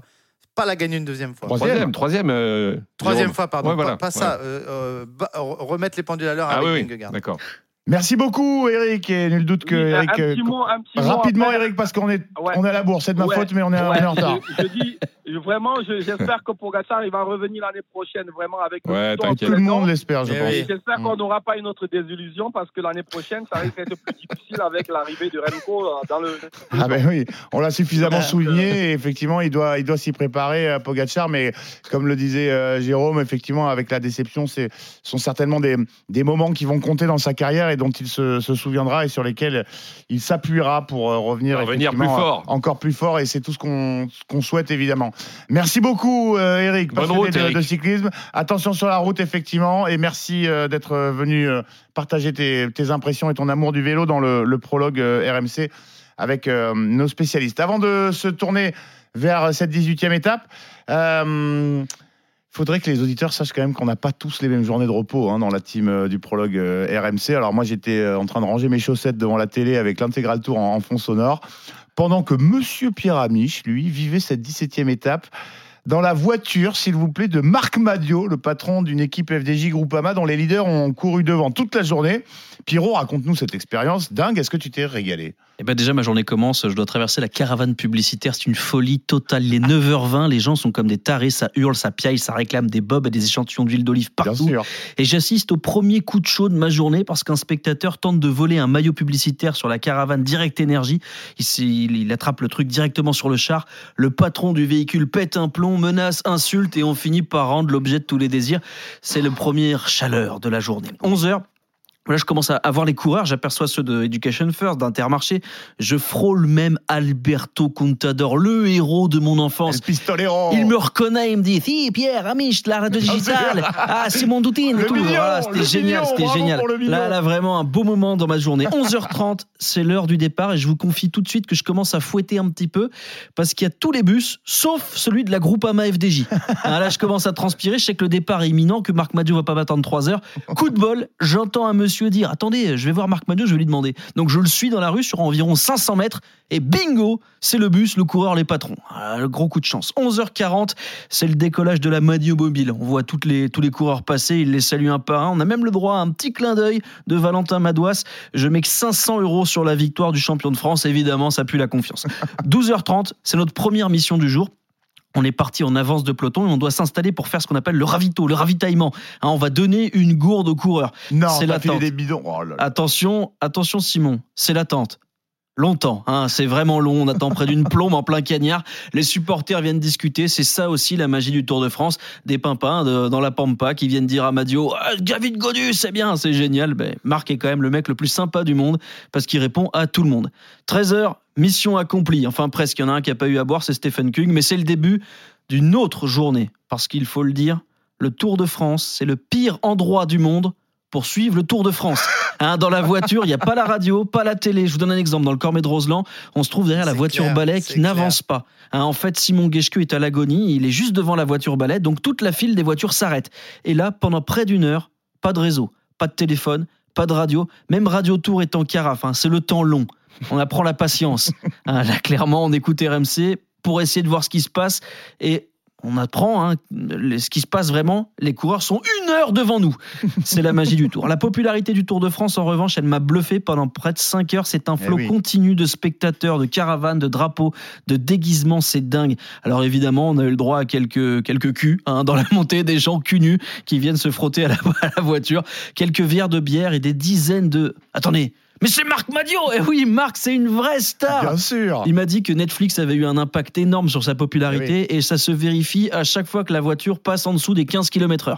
On a dû entendre une dizaine de fois Tu es grand, très grand Bien sûr. Et il faut quand même saluer Marc, il n'a pas refusé un seul selfie de la journée, des selfies qui se comptent en dizaines. Et puis l'autre vraie star de la Groupama FDJ après Marc Madio, eh ben c'est Thibaut Pinot. Je vous assure, j'ai été bluffé par la cote, la d'amour de Pinot. Euh, partout, toutes les 10 minutes, on nous a parlé de Thibaut. Il va faire quelque chose et Thibaut, il est où et on y croit. Et, et ça m'a déstabilisé parce que j'ai trouvé même ça presque injuste pour ses copains parce que pas un mot pour euh, les sept autres qui composent l'équipe de la Groupama FDJ. Et puis la dernière chose que je voudrais partager avec vous, au-delà de l'attente, au-delà du fait qu'on finalement on voit rien, eh ben c'est la passion et la bienveillance des gens qu'on les croise au hasard des rues, qu'on les croise au village départ ou à l'arrivée, qu'on les croise sur la route, eh bien les gens sont heureux d'être là et il y a une sorte de vague d'amour. Moi, je suis ressorti de là à la fois crevé, hein, parce que c'est très long une étape du Tour de France, et reboosté parce que j'ai senti la passion vraiment des gens qui regardent passer euh, le Tour de France et les coureurs et j'ai trouvé ça formidable. Il y a toutes les générations, il y a tous les gens euh, qui viennent du monde entier, il y a des drapeaux partout et ça m'a fait du bien de voir que je suis pas le seul devant ma télé à kiffer ces moments-là. Et euh, confirmation, si- s'il en fallait une, que le Tour de France, c'est quand même un peu plus qu'un événement, qu'une course de vélo. C'est quand même. Bah voilà, tout c'est un bien de le rapport dire. entre la France, les Français, Ouais. la route. C'est les- des heures d'attente, des gens qui sont en plein soleil, qui attendent des plombes pour voir les coureurs passer des fois 5 ou 10 secondes. Mais parce que ces moments-là, eh ben, ça va créer un souvenir. Ça va être un petit truc qu'ils vont garder au coin de leur cœur et je trouve ça merveilleux. Je me suis certaine- régalé. certaine bien de idée de dire, la, euh, la France en vacances et de la France Ouais. euh, sur les routes. Ludo. Simon, non, c'est cette communion-là qui est, qui est, qui est la, la règle euh, sur le tour. Euh, Cet amour que les gens partagent avec les coureurs. Alors, euh, on en a pas. Moi, le premier, j'en ai parlé aussi pendant le tour. On, des fois, on pointe du doigt quelques surexcités. Mais, mais comme en foot, on pointe du doigt quelques ultras. Mais c'est bien de revenir à l'essentiel et à, l'essentiel des gens qui sont au bord de la route, parce que c'est eux qui font le tour aussi, hein, et surtout d'ailleurs. Et Phil Bauhaus, juste euh, malheureusement, Phil Bauhaus, il a bâché juste devant moi, euh, à 50 mètres devant l'endroit où on s'était arrêté pour le ravito avec Marc Madio. Et il a été acclamé. C'est-à-dire qu'on était euh, à mi-col, en fait, on était dans la deuxième difficulté du jour. Et c'était terrible parce qu'il était à 15 minutes du groupe Eto. Et toute la montée, il a été applaudi, acclamé, peut-être plus que les coureurs du groupe Eto. Et malheureusement, quand il a bâché, bah, il y a un silence qui s'installe dans le col parce que tout le monde respecte sa douleur. Parce que Phil Bauhaus est monté en larmes dans la voiture. Et il y a des moments comme ça, je pense que je les garderai toute ma vie en mémoire. Effectivement, euh, on a déjà parlé effectivement de euh, cette sociologie du spectateur qui évolue un petit peu, en tout cas. au- Ils sont non, tous mais- beurrés en maintenant, tout cas, hein, non, mais, clairement. en tout cas, et, et, euh, une moyenne d'âge qui, euh, bah, qui, qui descend un petit peu, Ouais, beaucoup de jeunes, beaucoup de jeunes, et ouais. d'un enthousiasme, effectivement. Et alors parfois avec euh, euh, quelques petits excès, mais effectivement, Ouais, comment ouais. se plaindre de l'engouement qui accompagne désormais les, les coureurs euh, là-dessus? Un petit mot, euh, Moi, je me Jérôme retiens- euh, ouais. Ben, je retiens surtout ce que dit Pierre. Pour le mieux pour voir le tour, c'est ne pas être au tour. Euh, Ouais. La vie d'un manager en général, le tour, elle est, elle est, elle est faite euh, de peu de plaisir parce que c'est la gagne ou rien et que d'emmerde. Et en plus, tu vois pas la course parce que tu te colles. euh, Bah, écoute, les discussions de tous les agents qui disent que leur coureur c'est le plus fort, il faut le payer dix fois plus que Mm. le voisin qui l'a vu une heure avant. Et puis tu vois rien parce que ça capte pas et tu vois pas la télé, t'entends rien, t'es pas dans la course. Et comme les managers sont généralement des passionnés de vélo, et moi je me suis toujours interdit de monter en, en, voiture course, eh bien écoute, je vais te faire une confidence, j'ai fait 13 Tours de France à vélo, j'en ai pas abandonné un, j'ai fini les 13 consécutivement. Et en, tant que manager, par contre, je peux dire que j'ai bâché quelques étapes. J'y vais, vais pas aujourd'hui, je vois mieux à la télé.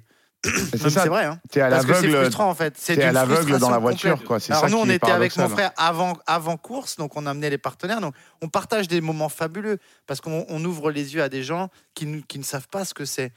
Mais quand il n'y avait pas d'invités, euh, je préférais rester à l'hôtel parce qu'en fait, on est, on est en avant-course, on voit pas nos gars, on voit pas la course, ça capte pas, la télé marche pas.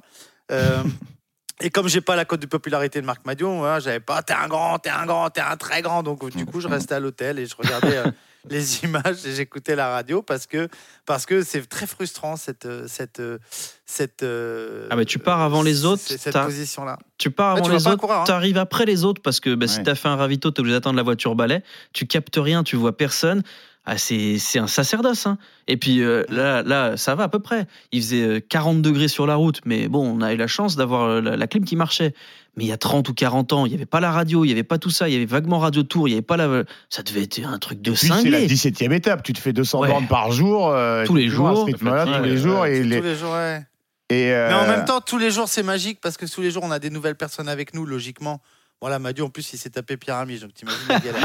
mais, ouais, bah, avec les calembours qui Mais vont nous- avec, il n'y a pas que du. mais nous, euh, tu vois, t'as as affaire à des chefs d'entreprise. euh, Ouais. À des gens euh, qui, à des gens importants quoi. Des gens, des gens importants. des- Ils ont beaucoup parlé de aussi David des passionnés, des jeux concours, etc. Donc, euh, non, non, tu passes des super moments et même si ça dure euh, 26, 27, 28 étapes, tu, tu te régales chaque jour. Mais il y a des fois, tu as envie de souffler parce que, euh, bah, parce que tu es plus par frustration. quoi. Juste un tout, euh, Ouais, par- pardon Simon, juste en deux secondes. Euh, en plus, il se trouve que euh, avec Marc Madio, on a emprunté les routes que j'emprunte euh, quasiment au quotidien, puisque je vis la moitié de ma vie en Savoie et que c'était les routes sur lesquelles j'emmène ma fille à l'école ou je vais à l'hôpital. ou Enfin voilà, c'est des choses très concrètes.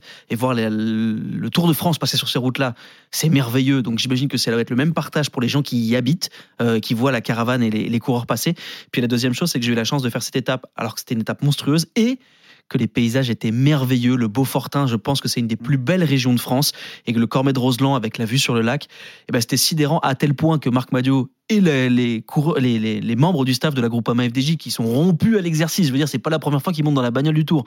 Et ben, il y a eu un petit silence à un moment et même Marc Madio a dit c'est très beau ici. Et pour Marc, c'est très précieux. On sait que c'est un homme de peu de mots. Effectivement. Bah, euh, moi qui ai eu la chance d'aller skier souvent à Méribel, euh, je regardais le col Joli. de la Lose, euh, qui est Ouais. effectivement un des hauts lieux de la station. Mais comme dirait Popeye. Euh, Méribel. Ouais, comme oui, oh, ça, existe. ça, ça- ça m'est arrivé, euh, ça m'est arrivé euh, invité chez, invité chez des amis. temps. Mais effectivement, j'ai essayé de reconnaître, euh, reconnaître, mais comme dirait Popeye dans les bronzés fonds du ski, j'étais venu en hiver, ça n'avait pas du tout la, la- la même gueule. Euh, Jérôme, méfie-toi parce qu'ils font les malins Netflix, mais euh, euh, tu sais que la cote de popularité de Marc Madio, elle est quand même aussi liée au fait que c'est un, un ami de la maison RMC, hein, une des nos grandes gueules du Bien sport. sûr. Et euh, après, euh, après tes, tes prouesses, tes tu performances sais- dans le tu prologue, que- toi aussi, tu vas devenir une star. Hein, euh, tu le- sais que Déjà, la- star, Jérôme, Tu sais que la première fois que j'ai fait le tour, j'ai fait 13 Tours de France, on est chez Maras, je, je me suis battu tous les jours, j'ai vu des millions de spectateurs sur la route, j'ai porté le maillot à poids, donc euh, j'avais l'impression d'être un vrai coureur, ancré dans la tête des gens. Le premier tour que je fais avec euh, Christophe et, et les copains avec RMC, les gens ils disent Ah, Vlapino, c'est le mec de la radio Tout ça, tout ça, Tout ça pour ça. ça. Ça va vite, hein En tout Euh, cas, euh, Jérôme Pinault, évidemment, reste avec nous. euh, Pierre Amiche, Ludovic Duchesne de la rédaction RMC Sport. Et Marc Madio euh, ne sera pas loin parce que euh, Arnaud Souk est avec lui dans un instant. On va revenir dans le baromètre des Français sur euh, la belle, belle étape hier de David Gaudu. On écoutera son manager euh, qui nous parle de son leader. A tout de suite, RMC 100% Tour. RMC 100% route, midi 14h, le prologue. Simon Dutin. À 13h27, RMC 100% route, euh, le prologue, midi 14h, en compagnie aujourd'hui de Pierre Amiche, Ludovic Duchesne de la rédaction RMC Sport et euh, Jérôme Pinault. Comme chaque jour, on tapote sur la vitre du baromètre des Français pour prendre la température. Un point sur la situation des coureurs tricolores à 4 jours désormais de l'arrivée à Paris. RMC 100% route, Le baromètre des Français. Ludovic, où en sont euh, nos Français au général? Alors, euh, le général, bien sûr. euh, David Godu, qui, euh, malgré sa cinquième place hier, a reculé d'une place. Il est désormais dixième, talonné de, de près par euh, Guillaume Martin, Thibaut Pinot, douzième position, et euh, Valentin Madouas est vingtième. Voilà pour ce- leur euh, classement. C'est fou, il fait, il, fait, il fait du prosélytisme même quand il donne les classements. Il est talonné par Guillaume Martin il y a 5 minutes. il a Au encore, classement. et- Ah, et il a encore pris une tôle hier. Guillaume Martin qui revient sur David Godu en perdant du temps à chaque étape. Il est lancé comme un frelon. Bon, David Gaudu, en tout cas, hier, euh, cinquième euh, de l'étape. Il a fait euh, une belle, belle course hier, euh, Ludo. Ah oui, hier il est dans les meilleurs. Le seul souci, c'est que les quatre devant mais sont devant déjà au classement général. Donc c'est la raison pour laquelle il a perdu une place. Il est dixième, donc euh, ce sera compliqué de, de faire un bilan de- du Tour de France de David Godu. Je pense que ce Tour de France est faussé par euh, par ses par leurs prédictions euh, avant le début du Tour, parce que voilà, hier il avait vraiment des bonnes jambes et euh, et bon, sa communication est toujours aussi nulle, mais euh, sinon sur le vélo hier il a été euh, il a été épatant. Oui, on l'a senti un petit peu euh, Ouais. pareil. On sentit qu'il s'est retenu face aux journalistes euh, hier à, à l'arrivée. Euh, David euh, Godu. Euh, tiens, mais on va demander euh, son avis au- à son manager, Marc Madio. On en parlait il y a un instant. Je crois que euh, Arnaud Souk a réussi à mettre la main sur le, le patron de la, la FDJ, Arnaud. Marc, euh, bon, mais j'ai envie de te demander l'hu- l'humeur après cette dernière euh, étape, cette dernière grande étape alpestre hier. On a vu David Godur rentrer un petit peu agacé euh, au bus hier. C'est quoi? C'est euh, l'orgueil du champion? C'est l'orgueil du champion qui est un peu déçu de, sa jour- de son résultat final, mais c'est normal et heureusement. Parce qu'il avait eu comme ambition de gagner, évidemment, hier. Bah, quand on va dans les échappées, c'est pas pour faire etc. C'est pour essayer de gagner. On était plus que bien, l'équipe a bien fonctionné. On gagne le classement par équipe d'hier sur une étape qui était loin d'être euh, évidente. Donc euh, non, collectivement, euh, les choses vont plutôt pas mal. Après, il nous manque un petit, un petit chouïa pour, euh, pour mettre la balle au fond, il faut être clair. Bon, Jérôme, euh, comment t'as trouvé Godu euh, hier? Il a fait plaisir quand même. Belle étape, il est battu par plus fort, mais Ouais. sa réaction est normale. Je suis d'accord avec Marc. C'est l'aigreur euh, de la de l'échec. Quand on fait 5 d'une étape du tour, c'est etc. Comme le dit Marc. Euh, bah oui, mais c'est la vérité. Il y a que le vainqueur qui est beau. hein, la preuve, euh, quand on a fait une longue carrière, on retient que les victoires. Et euh, et euh, c'est assez logique. Après, euh, après euh, ils ont fait ce qu'il fallait. Quoi. Je veux dire, ils sont battus par les plus forts et il faut juste accepter d'être plus, d'être moins fort que. que c'est, nul ce que je veux dire, mais être moins fort que les plus forts. parce que, parce que. C'est ça aussi le million, c'est l'analyse des consultants. Exactement, c'est profond là, l'analyse elle est profonde, elle est Ouais. profonde. Non, je pense qu'en termes de performance, hier David peut pas faire mieux. Et il y a des coureurs qui sont plus forts, plus frais. Il a, il a subi euh, une certaine, il avait sur les épaules une certaine pression depuis un moment. Euh, il l'a payé sûrement hier. Et puis tu sais, dans sa tête, euh, le plan marche à merveille et il sait que c'est lui qui doit conclure et c'est pas facile. Et quand, euh, et quand Félix Gall attaque, il peut pas y aller. Donc il n'y a pas de regret sportif à avoir. La réaction, elle est celle qu'elle est. Et, et quelque part, elle est humaine parce qu'il descend du vélo, il descend du bus, il est cramé et, et il a pris une grosse tartouille dans sa tronche. Et il y a un mec qui a gagné l'étape qui, selon lui, David, est, il est aussi fort que Félix Gall, voire plus fort. Donc il, il est envieux, évidemment. Il a envie de gagner cette étape. Et puis il faut pas oublier que bah, ça commence à enfiler les, les victoires. euh, c'est une victoire d'une équipe française. Il y a cette petite rivalité, même si on est content, euh, on le dit doucement. Mais le soir, bon, bah, ça fait deux pour Cofidis, une pour AG2R. AG2R est quand même, AG2R Citroën, pardon, est le, est le, le- le concurrent direct euh, sur le terrain français. C'est quasiment légal de la Groupama. Donc il y a cette petite rivalité. Et, que David soit déçu, bah, c'est assez logique. hein. Oui, moi j'ai écouté David à l'arrivée en fait, euh, c'est rare, mais j'ai entièrement compris ce qu'il a dit. C'est-à-dire qu'il est à fond. C'est rare. Non mais, non mais c'est vrai parce qu'on on, a- on en a suffisamment parlé euh, depuis le début du tour pour dire que sa communication lui ressemblait finalement assez peu, qu'il s'était mis une pression et un objectif un, un peu démesuré quant aux performances de l'année précédente, parce qu'il fait quatrième d'un tour où il y a sept abandons parmi les cadors et où il est très loin du podium. Euh, C'était très ambitieux, de, de- on le répète, hein, de dire l'objectif c'est le podium, on va pas, en- voilà, ça y est, c'est fini. Euh, regardons ce qui s'est passé hier. Hier, il faisait partie d'un groupe dans lequel il pensait pouvoir gagner. Il, gagne pas, il est déçu. Après, je pense que le plus dur pour lui, c'est pas d'avoir été battu, c'est d'avoir été battu alors que ses copains ont fait des sacrifices de dingue pour qu'il arrive en position de gagner. Parce que Stephen Kung a fait des efforts dans la descente du Cormet de Roseland, c'est le plus rapide du peloton, euh, pour revenir et faire du plat. Euh, Derrière, euh, Valentin Madouas le protège en partie. Bon, arrivé à un moment dans l'étape, il n'y a plus personne qui protège. ça, hein. Et puis, euh, arrivé dans l'étape, à un moment, il n'y a plus personne qui protège personne. hein. C'est chacun pour sa peau. Et puis, il faut essayer de pas péter. Moi, je- vais retenir deux trucs. C'est évidemment, c'est pas, même pas de la colère, c'est de la déception profonde à l'arrivée. Et puis c'est cette image où il essaye de prendre la route Vingegaard, il se fait la peau au sommet, euh, au sommet du col de la Lose, il se met dans le rouge parce qu'il sait que s'il bascule pas avec, c'est plié, il a zéro chance. Et ce qui est cruel, c'est qu'il fait une super étape et qu'il recule au général. Et ça, il le sait quand, il quand on lui pose des questions. Et c'était pas l'objectif d'être dans l'échappée, de prendre une tôle et de reculer. C'est il- c'est- oh, c'est terrible parce que c'est une très bonne étape d'un point de vue sportif et une très mauvaise étape d'un point de vue comptable. Donc bah, il est déçu et c'est normal. En tout cas, euh, chaque jour, on aura parlé de David Godu, on a souligné le fait qu'on n'était pas toujours tendre avec lui. Euh, on rappelle qu'effectivement, bah, c'est euh, contingent des, des objectifs hein, qu'il a, qu'il a annoncés.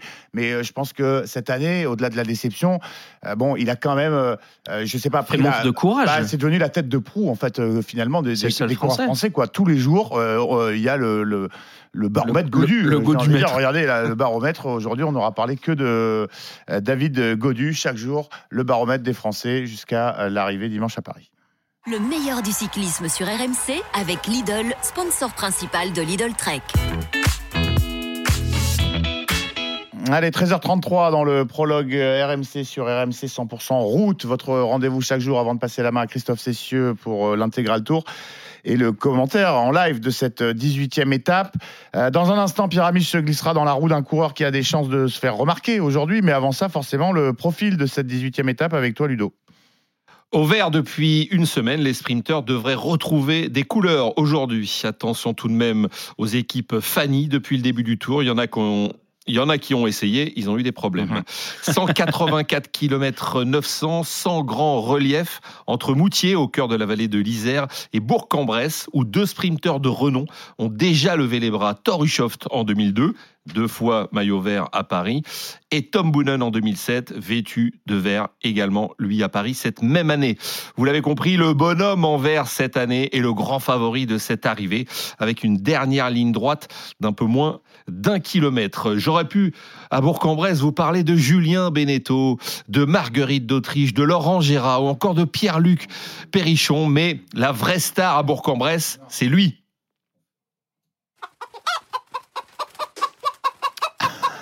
Et oui, et oui, parce que évidemment, euh, oui, oui, oui, oui, parce que sur le Tour de France, on parle, euh, on parle des paysages, on parle des coureurs et on parle de gastronomie. Le patrimoine. Ça aurait, ça aurait été dommage de ne pas en parler aujourd'hui. Euh, J'ai cru que tu étais en train de lancer David Douillet. Oui, moi euh, aussi, le- la vraie star. Et puis là, c'était le, le- j'allais dire le canard. La star, Bourg-en-Bresse, ville d'arrivée de cette Oh, il parle 18e mieux que ça, étape. David, quand même. On sera tout à l'heure, alors c'est euh, c'est la famille hein, aujourd'hui dans le prologue RMC, on sera tout à l'heure avec euh, David en fin d'émission qui euh, nous accordera un petit peu de temps et qui nous, euh, qui nous parlera un petit peu de, de sa fierté d'accueillir le, le tour dans sa ville de résidence. Mais comme chaque jour, avant l'étape, euh, un de nos journalistes prend la roue d'un coureur du peloton.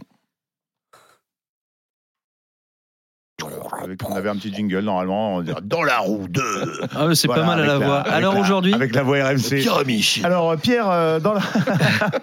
dans la roue de qui aujourd'hui? Eh bien aujourd'hui, je tente euh, de prendre la roue de Mats Pedersen. Il est le seul à avoir battu Philipsen à la régulière sur ce Tour de France 2023. Et si on accorde le qualificatif de supersonique à la plupart des sprinteurs, lui, bah, c'est pas le plus rapide. En revanche, Eh bien, c'est le plus dur de tous les sprinteurs. Pour comprendre comment le coureur de la Lidl Trek est devenu le plus dur à cuire du peloton, bah, il faut se pencher sur ses racines. Fils d'un chauffeur routier, presque toujours sur la route, il peut pas se résoudre à voir son père se lever à 3h30 du matin tous les jours. À 15 ans, il lui fait une promesse s'il gagne suffisamment d'argent grâce au vélo, il l'aidera, il aidera son père à lancer son propre magasin. C'est le début d'une quête. Pour ça, il va se faire plus mal que les autres.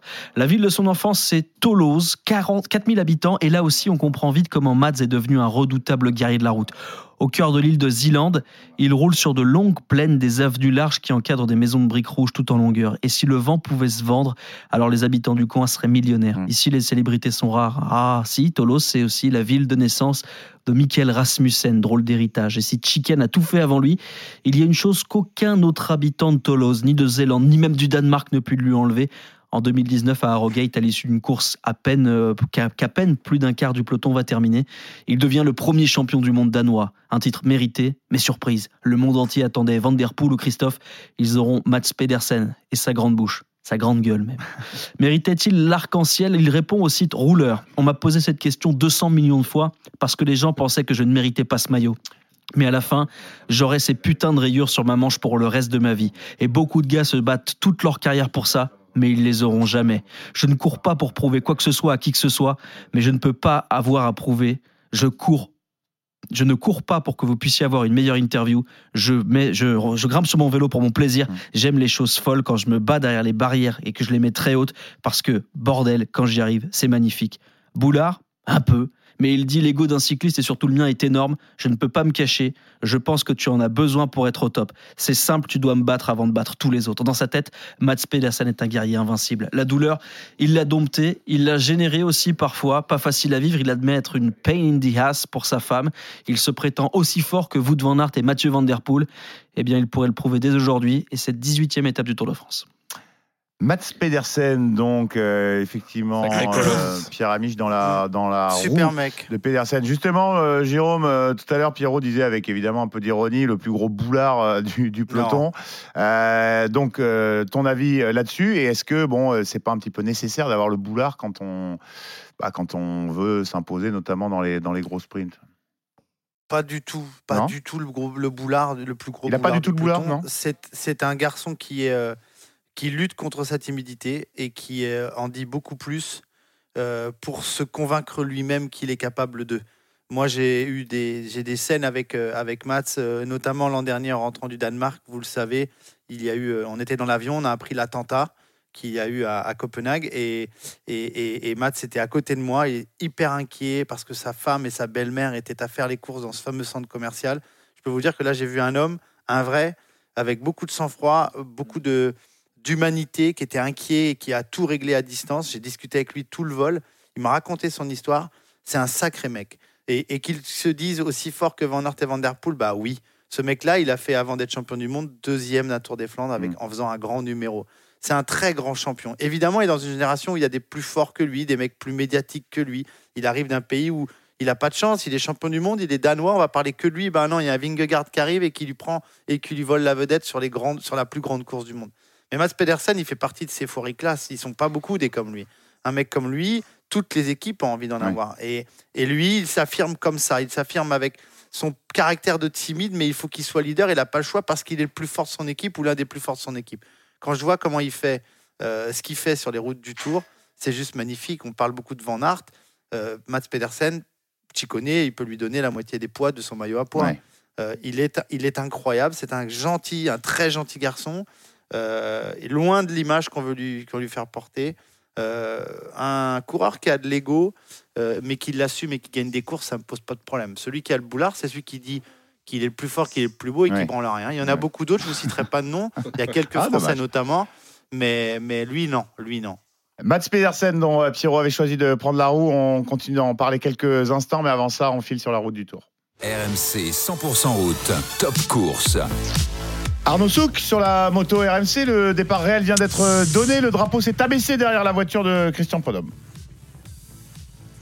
Absolument, un départ euh, réel euh, donné à l'instant euh, de Sévin à quelques kilomètres de Moutier et d'Albertville 152 euh, partant ce matin, deux non partants, Anthony Pérez le français et Wout van Aert le belge qui vous le savez est allé rejoindre sa femme sur le point d'accoucher de leur enfant. Donc voilà, 152 coureurs qui vont se disputer aujourd'hui la victoire, enfin plutôt les sprinteurs a priori, même si attention, ça a laissé tellement de traces ces derniers jours que ça pourrait peut-être voilà, profiter d'un scénario un petit peu plus favorable aux échappés, on le verra. En tout cas, il y a un petit peu de vent sur la route du Tour. Notons également euh, une superbe météo, 28 degrés et un ciel tout bleu ici en Savoie. Voilà, Moutier, vous en avez parlé tout à l'heure. Vous avez dit c'est l'accès à toutes les stations, mais c'est l'accès aussi à Pralognan la Voinoise, la station de notre ami Sébastien Ramier qu'on connaît bien, Bastoun, dans, bien euh, sur RMC. Bien sûr, et euh, je sais que tu Et connais salue, euh, évidemment. Je me, effectivement. devais de le, je me devais de le dire, voilà. Bien sûr. T'as été, mena- t'as été menacé, Arnaud, ou pas? Dis la vérité. Il nous écoute. oui, c'est ça. Voilà. J'ai été menacé. Il était, euh, Non, il était- j'ai pas été menacé, mais s'il nous écoute, il sera ravi du petit bisou. Et il a fait un petit détour euh, hier avec euh, toute la bande de, de l'intégral tour. On était évidemment ravis de, de l'entendre. Bastoun, un, un des consultants de la Dream Team euh, RMC, et qui mieux qu'Arnaud Souk, évidemment, euh, pour se Ah, la régaler de voix la du présence ski. du tour à Moutier, puisque Arnaud Souk, c'est aussi euh, le spécialiste euh, du ski, euh, ski alpin. Euh, il nous fait vivre la Coupe du Monde. On se régale toute l'année, chaque week-end euh, notamment. Euh, sur l'antenne de RMC. Merci beaucoup Arnaud, qu'on retrouve tout à l'heure euh, sur la moto RMC dans euh, l'intégral tour pour cette euh, 18e étape. On parlait juste avant de Mats Pedersen. Euh, Ludo, ton avis sur euh, ce coureur atypique? Ouais, l'image- Fluoriclasse, disait Jérôme tout Ouais, à l'image de, de sa sûr. victoire sur le Tour euh, cette année. Moi, je suis content d'avoir l'avis de Jérôme sur le sur le personnage parce que sur le vélo, il me fait un peu peur. C'est une brute totale. La Mayante, il gagne son sprint devant Philipsen. J'ai trouvé ça super impressionnant. Et euh, je regardais, il n'a que 27 ans. Donc, il n'est pas vieux du tout. Il a, gagné, il a déjà gagné sur les trois grands tours.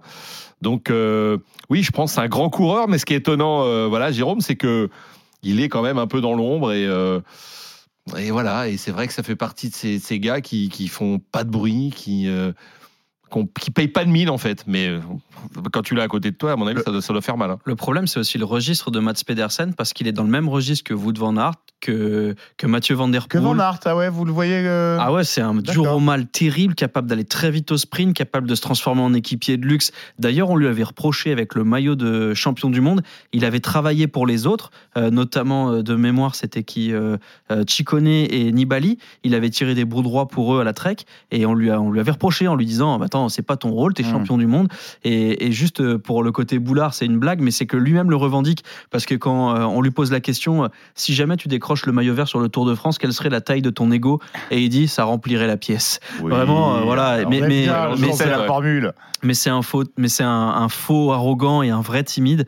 Et d'ailleurs, quand, quand on lui pose la question, l'autre, l'autre chose qui avait fait débat au Danemark, c'était son départ du Danemark. En fait, il, il avait quitté euh, son pays natal pour aller euh, s'entraîner et vivre en Suisse.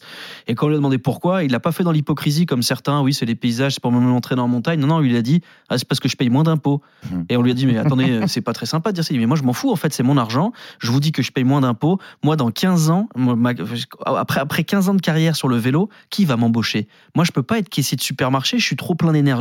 Je veux pas être 8h, 16h derrière un bureau. Donc, mon argent, je le mets de côté aujourd'hui. Et voilà, c'est ce genre de déclaration qui a en fait plein d'honnêteté qui paye Ouais, le- parfois et qui, voilà, son image n'est pas la plus Franc-parler. Mais son image pas est à extraordinaire, Monaco mais en même temps, c'est un super gars. Vraiment, tous les gars qui ont couru avec lui sont unanimes sur le Ah fait bah qu'il oui. est adorable. Le franc-parler qui caractérise souvent les, les grands champions, effectivement. Euh, et Mats Pedersen, on l'adore. Il a peut-être et sûrement des chances de, euh, de triompher euh, dans les rues de Bourg-en-Bresse, ville d'arrivée de cette 18e étape. 13h45, il nous reste un quart d'heure. À Pinot, encore un rayon dans un instant. Et puis David Douillet il nous attend. Il commence à, à cuire un peu au soleil là, à Bourg-en-Bresse. Donc on, Il y a on pas va se Bourg-en-Bresse. dépêcher. Ludovic Duchesne, Pierre Ami, Jérôme Pinot, le prologue RMC. Jusqu'à 14h, on revient dans un instant. RMC 100% route. RMC 100% route, midi 14h, le prologue. Simon Dutin. À 13h46, euh, vous êtes bien sur RMC 100% en route, l'innovation digitale de RMC pour ceux qui veulent du Tour de France à 100% dans les oreilles, 8 heures de direct chaque jour. On est ensemble en direct jusqu'à 14h en compagnie de Pierre Amiche, Ludovic Duchesne, les journalistes RMC Sport et euh, Jérôme Pinault, notre consultant, 18e étape à suivre évidemment dans l'intégral Tour 14h, 18h, Christophe Cessieux et toute la bande. Avant de donner la main à Jérôme pour sa chronique quotidienne Pinot, on connaît un rayon. Un petit euh, détour par la route du Tour. Arnaud, euh, déjà du mouvement dans la course. Oui, déjà du, euh, du mouvement comme, euh, comme attendu. Alors pour tout, pour ne rien vous cacher, j'avais pas forcément le radio tour à l'éco- à à l'écoute. Donc voilà, je sais qu'il y a un trio de tête et qu'il y a une minute d'avance euh, sur, sur le peloton. Une première Bah, tentative je- d'échapper euh, dans, dans cette étape. Et je vais vous laisser la main. Eh ben, Bah, Pierrot, je vais, je vais te donner, Arnaud. sûr. Comme ça, tu, tu vas pouvoir euh, préparer tes petites fiches parce que Arnaud a 190 fiches, évidemment. Même les coureurs qui sont pas là, il les a. Euh, c'est Casper Asgren, le coureur de la Soudal Quick Step, qui a enclenché le mouvement, suivi par Victor Kampenarts. Et le troisième, c'est Jonas Abrahamsen de la Uno X Cycling Team. Un trio de très gros rouleurs. Bon voilà, évidemment ça bouge et effectivement pas interdit de penser que euh, ça se réveillera euh, tôt ou tard dans le, le peloton, une des peut-être une des dernières chances pour les pour les sprinteurs de Le scénario a l'air assez clair. hein. C'est oui. le groupe de trois, le peloton a fait rideau derrière, ils sont déjà à une Ouais, trente c'est d'avance. Bon voilà, ce sera un groupe de trois qui part au suicide et puis tout le monde amènera Philipsen sur un plateau. Voilà, c'est bravo, bravo aux équipes. Être compliqué de, de prendre le, le beefsteak de la bouche de Philipsen ou de Pedersen. On en parlait euh, à l'instant. Euh, réponse aux alentours de 17h, 17h30, comme d'habitude sur euh, RMC. Mais dans 4 jours, déjà, oh là là, c'est l'arrivée à Paris. Une 110e édition qui nous a régalé pour le suspense. En revanche, euh, on le disait en début d'émission, c'est terminé. Enfin, le suspense pour la victoire finale, parce qu'il reste tout de même plein de choses euh, excitantes à découvrir, des réponses à, à délivrer, des comportements à observer. Jérôme Pinault, notre consultant, va nous donner tout de suite des raisons de se passionner pour cette fin de tour. Et pour cause, Pinot en connaît un rayon. RMC 100% route, Pinot en connaît un rayon. Alors Jérôme, euh, qu'est-ce qui va être euh, passionnant dans cette fin de, de tour? Ben, il reste cinq étapes et euh, les Français, déjà, si on est passionné, ça dépend de quoi nous sommes passionnés. Évidemment que la passion pour le duel euh, et la guerre pour le classement général est terminée, mais il reste encore énormément de belles choses à voir et, il reste encore à espérer euh, de voir un Français de nouveau lever les bras après Victor Lafay sur la deuxième étape. Il y a encore de très très belles étapes. Je ne vais pas vous cacher que Simon, quand tu m'as envoyé le sujet ce matin, j'allais te parler de la grosse guerre qui allait avoir aujourd'hui entre les barouteurs et les équipes de sprinteurs. Bon, bah, ils n'ont pas décidé de la faire, cette guerre, puisque l'échappée, ça va être une échappée et un, et un, et un, un scénario un peu attendu, et on va dire comme d'habitude. Il y a, y a, il y a ce- ce- cette équipe, qui, cette, ce sprint qui va se mettre en place euh, dans le final aujourd'hui. Mais l'étape de demain va être très spectaculaire parce que les baroudeurs qui ne sont pas euh, grimpeurs vont devoir euh, bah, tout lâcher demain, évidemment. Et puis, il nous reste une fabuleuse étape samedi entre le Markstein euh, Belfort et le Markstein Fellering, qui est euh, une magnifique euh, raison de revoir Tadej Pogacar euh, reprendre un petit peu de vie et d'ascendant psychologique pour les années à suivre. En tout cas, il va essayer de sauver son, euh, sauver son, son- sauver son mais en tout cas de nous montrer qu'il est, bel et bien le grand champion qu'on attendait sur ce tour. Et puis, et puis euh, comment ne pas parler des- de l'étape des Champs-Élysées, qui reste un fabuleux théâtre et qui reste un- un- une apothéose pour cette plus belle course du monde. Il reste encore beaucoup de choses à voir, même si le classement général est bel et bien terminé. Il y a la guerre aussi pour le maillot à poids. Ouais. Il y a euh, l'espoir de victoire pour l'un de nos sprinteurs. Il n'y en a plus qu'un et aujourd'hui il s'appelle Le Coq et il arrive à Bourg-en-Brest. On en a parlé tout à l'heure, la ville euh, du bravo, Poulet. Donc, Jérôme. Pourquoi pas Pourquoi pas Ça vient pas de moi. C'est on en a parlé hier sur RMC, mais je la reprends parce que j'ai trouvé fabuleux. Je me suis marré. Je me suis marré en attendant. Et puis non, il y, a- il y a encore beaucoup de choses chaque jour. Le, le peloton, c'est une belle série. Euh, Netflix en a fait une très belle sur le tour. Le tour, c'est ça. Chaque jour, son épisode. Il peut se passer encore plein de choses. Il y a quelque chose qui m'est venu aux oreilles tout à l'heure et je l'ai constaté puisque je regarde aussi la météo moins bien que David Moncoutier, mais je la regarde quand même. Il y a un peu de vent aujourd'hui, donc il peut se passer des choses quand il y a du vent en vélo. Donc il va encore se passer des choses. Moi, j'ai juste hâte aussi bah, d'être à samedi parce qu'on a parlé de samedi, on a parlé de Tadej Pogacar, mais on peut pas euh, ne pas conclure cette chronique sans parler euh, du jubilé Thibaut Pinot Bien sûr. samedi sur ces terres. Et rien que pour ça, la passion doit être encore présente. Et rien que pour ça, on doit être encore surexcité à suivre la fin de ce tour parce que Thibaut sur ces terres pour gagner une étape qui euh, est taillée pour lui, faite pour lui.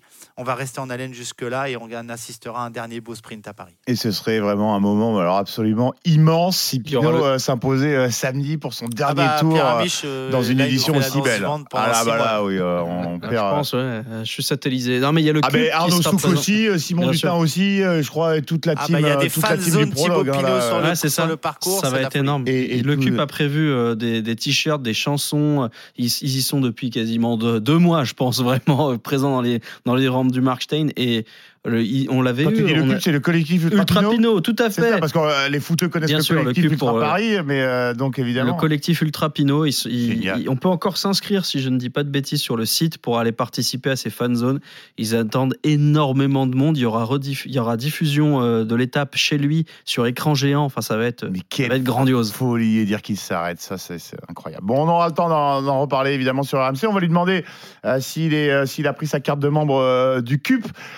Va poser la question à David Douillet, un copain de la maison, euh, le régional de l'étape. Euh, il réside à Bourg-en-Bresse, ville d'arrivée de sa 18e étape. Salut David Salut Simon, tu vas bien? Ah bah oui, ça va bien. Nous, ça va. C'est ce qu'on répond à chaque fois. hein. Tous les jours, euh, on se régale à faire ce- ce- cette émission, à suivre cette édition du, du Tour de France. Euh, J'imagine, toi, je t'ai- je t'ai aperçu euh, chez euh, France Télévisions là l'autre jour. Toi, tu, tu ne suis pas le Tour de France que lorsqu'il passe à, à Bourg-en-Bresse. T'es un vrai amoureux de, de la grande boucle. Bah, contrairement à mon gabarit, parce que je sais que tu vas me faire une réflexion. non, non, non, non, jamais. non, non, mais je, suis un fan de vélo absolu. euh, et ça a démarré lorsque j'étais plus, jeune, avec des cheveux, euh, pas des cheveux blancs en tout cas, ce qui est le cas aujourd'hui. Euh, non, on faisait beaucoup de stages en montagne avec l'équipe de France de judo, ce qui fait que bah, j'ai compris ce qu'était un peu l'effort de, la bicyclette. Et, dans cette admiration-là de ce que font nos forçats du Tour, bah voilà, je suis devenu un passionné, un farouche passionné du Tour depuis des dizaines d'années, depuis l'arrêt de ma carrière. Qui fait qu'aujourd'hui, bah, euh, j'adore être sur le Tour, j'adore euh, regarder les étapes, aux grandes dames de mon épouse. Euh, mais, mais en tout cas, d'avoir pu déguster ce Tour euh, 2023 qui est exceptionnel dans les rebondissements et, et- et dans le dans le scénario, euh, moi je me suis délecté, j'ai passé un vrai moment. Et puis il est passé deux fois chez moi dans l'Ain, donc euh, c'était à Châtillon-sur-Chalaronne euh, la semaine dernière jusqu'au Grand Colombier, où on a pu voir euh, des beaux paysages. C'est aussi de retour aujourd'hui à Bourg-en-Bresse. Donc voilà, on est gâté. Donc je peux euh, pas très loin de la maison euh, profiter de- d'une de mes passions de spectateur. Euh, salut David, c'est Ludo Duchesne. Euh, juste, euh, ça donnait quoi David Douillet sur un vélo? Pauvre vélo. Physique de grimpeur, Douillet, évidemment. Très sincèrement, très sincèrement, 130 kilos à l'époque. Tu sais que euh, il y avait une marque de roue. J'étais devenu essayeur de cette marque de roue. C'était la crash test. Voilà. Il passait le test douillet. euh, D'ailleurs, elle n'existe plus. euh, Je sais pas si. Euh, mais, c'est vrai. J'étais essayeur de ces roues. Euh, C'était le début des roues à bâtonnets, etc. Et euh, le gars m'avait dit à l'époque qu'un mec de 130 kilos qui se tapait des cols dans les Alpes, il n'y en avait pas. Et qui appuyait aussi fort sur les C'est- pédales, il n'y en avait pas. Donc ils étaient très intéressés. C'était voilà. Et- David? C'était La marque? Non, c'était pas ça. C'était Rolf, pour pas les citer. Ah ouais, d'accord, ouais. Non, bah non, tu, tu ouais, t'as- Eh, Dans les descentes, crash ça faire mal, Le David. crash test douillet, le crash fait test couler la douillet marque. Ah non, mais j'ai eu des mésaventures parce que je devais noter euh, chaque type de route, euh, le temps et tout. Enfin, je devais euh, avoir un carnet de bord. Et euh, il m'est arrivé plusieurs fois de, de, de- de finir des séances d'entraînement avec la roue en 8 parce que ça n'a pas de choc. Euh, une fois, j'en avais testé à l'INSEP sur le l'anneau de l'INSEP à l'intérieur, euh, la Mhm. piste, avec euh, mon ami Florian Rousseau. Et il m'avait vu arriver avec le vélo, il a dit Ouh, ces roues là, ils vont souffrir parce que là, tourner en rond, ça va pas le faire. Il avait raison. C'était une horreur. Mais, euh, mais quand je vois euh, quand je vois ce qui se passe dans le tour. D'ailleurs, je suis pas tout à fait d'accord avec vous. Je vous écoutais Ah. le- juste avant de prendre la parole. Euh, pour moi, le tour, le tour, il se termine aux Champs Élysées. C'est pas terminé, hein, les copains. hein. Ah, mais justement, c'était c'est- l'objet de la chronique de Jérôme. Au niveau du classement, je suis d'accord. Au niveau du temps, Ah bah oui, c'est ce que j'ai dit, David. Vingegaard a écrasé le tour, etc., etc. Mais tant que la ligne n'est pas franchie, tout peut arrêter. Ah bah tu, tu nous as bien écouté en effet David parce que justement on a, on a, on a dit le suspense est terminé c'est pas une raison pour euh, se, dire que Ah le non, tour est terminé. David, David, tu parles, Bah non, mais- David, David, tu parles d'un éventuel euh, euh, problème chute, un mécanique, d'une chute, une maladie, quelque ah chose oui comme ça. bah, qu'on ne souhaite pas arriver. évidemment. Toi, Sincèrement, Évidemment, euh, évidemment, évidemment. j'ai monté, le- j'ai monté le Grand Colombier dans une voiture. Euh, quand j'ai vu la proximité, le nombre de spectateurs sur la route, je me suis dit, mais Ah c'est oui. un miracle qu'il se passe pas, qu'il se passe rien. Et, Oui, et- mais en tant qu'amoureux du sport, David, on peut pas espérer ça. Non, mais évidemment, mais, mais, mais ça, tu peux pas l'écarter, malheureusement. Hmm. Ah, tu peux pas l'écarter, raison, Quand on voit le, le bras du spectateur qui crochette euh, le gars de la Jumbo l'autre fois, Mmh, euh, c'était euh, ouais. Voilà, enfin, tu vois, c'est ce genre de truc, toi. Il suffit Enfin, qu'il- il malheureusement, suffit qu'il on, donne on une- espère que ça n'arrivera pas, mais, mais tout peut arriver, faut pas. Il suffit qu'il donne à Vingegaard samedi une paire de roues que tu as essayé par le passé. Non, franchement, je ne conseille pas. Qui a passé sans succès le test douillet. Bon, c'est une crevette. Non, je pense qu'il peut avoir un tant, seul tant que la, il tant que la ligne, tant que la ligne n'est pas franchie, il reste toujours, euh, il faut toujours être concentré et, Ah, et concerné par la course. Merci beaucoup en tout cas, euh, David, d'être passé euh, nous faire un petit coucou dans Ouais, le prologue euh. RMC. Merci, Merci. beaucoup. À, très David. vite sur l'antenne de RMC. Et bonne journée dans ta ville de Bourg-en-Bresse, ville d'arrivée de cette 18e é- étape. À très vite. Salut David. Euh, nous, on va accueillir un auditeur qui a fait le 32-16 touche 9 parce que c'est l'heure des pronos dans le prologue. RMC 100% route, les pronos. On accueille Mathieu. Salut Mathieu. Salut tout le monde. Bon Salut, Mathieu, euh, bah, une chance unique hein, pour toi de remporter un vélo électrique hein, parce que euh, le meilleur euh, pronostiqueur parmi les, les auditeurs repartira avec ce, ce beau cadeau. Il nous reste moins de deux minutes. Ton pronostic pour euh, la victoire d'étape aujourd'hui? Ouais, bah, je vais pas être très créatif, je pense, mais euh, Ah. je m'orienterai sur, euh, sur Philipsen. Ça a l'air du coup humain de nouveau une fois pour, euh, pour lui et son équipe.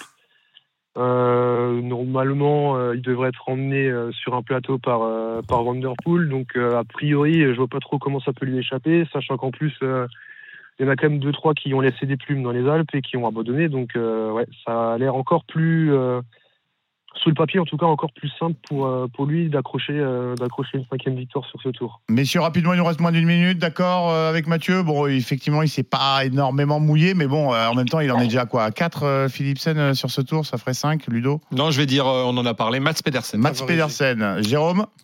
Ah bah écoute, euh, j'hésitais entre les deux. Évidemment, euh, on a facile de dire que c'est Philipsen et c'est le favori, mais moi je vais mettre le coq.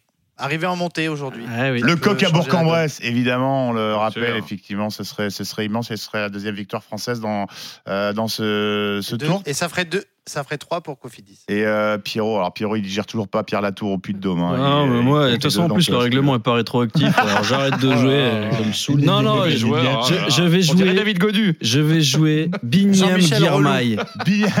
Binyam Guirmail.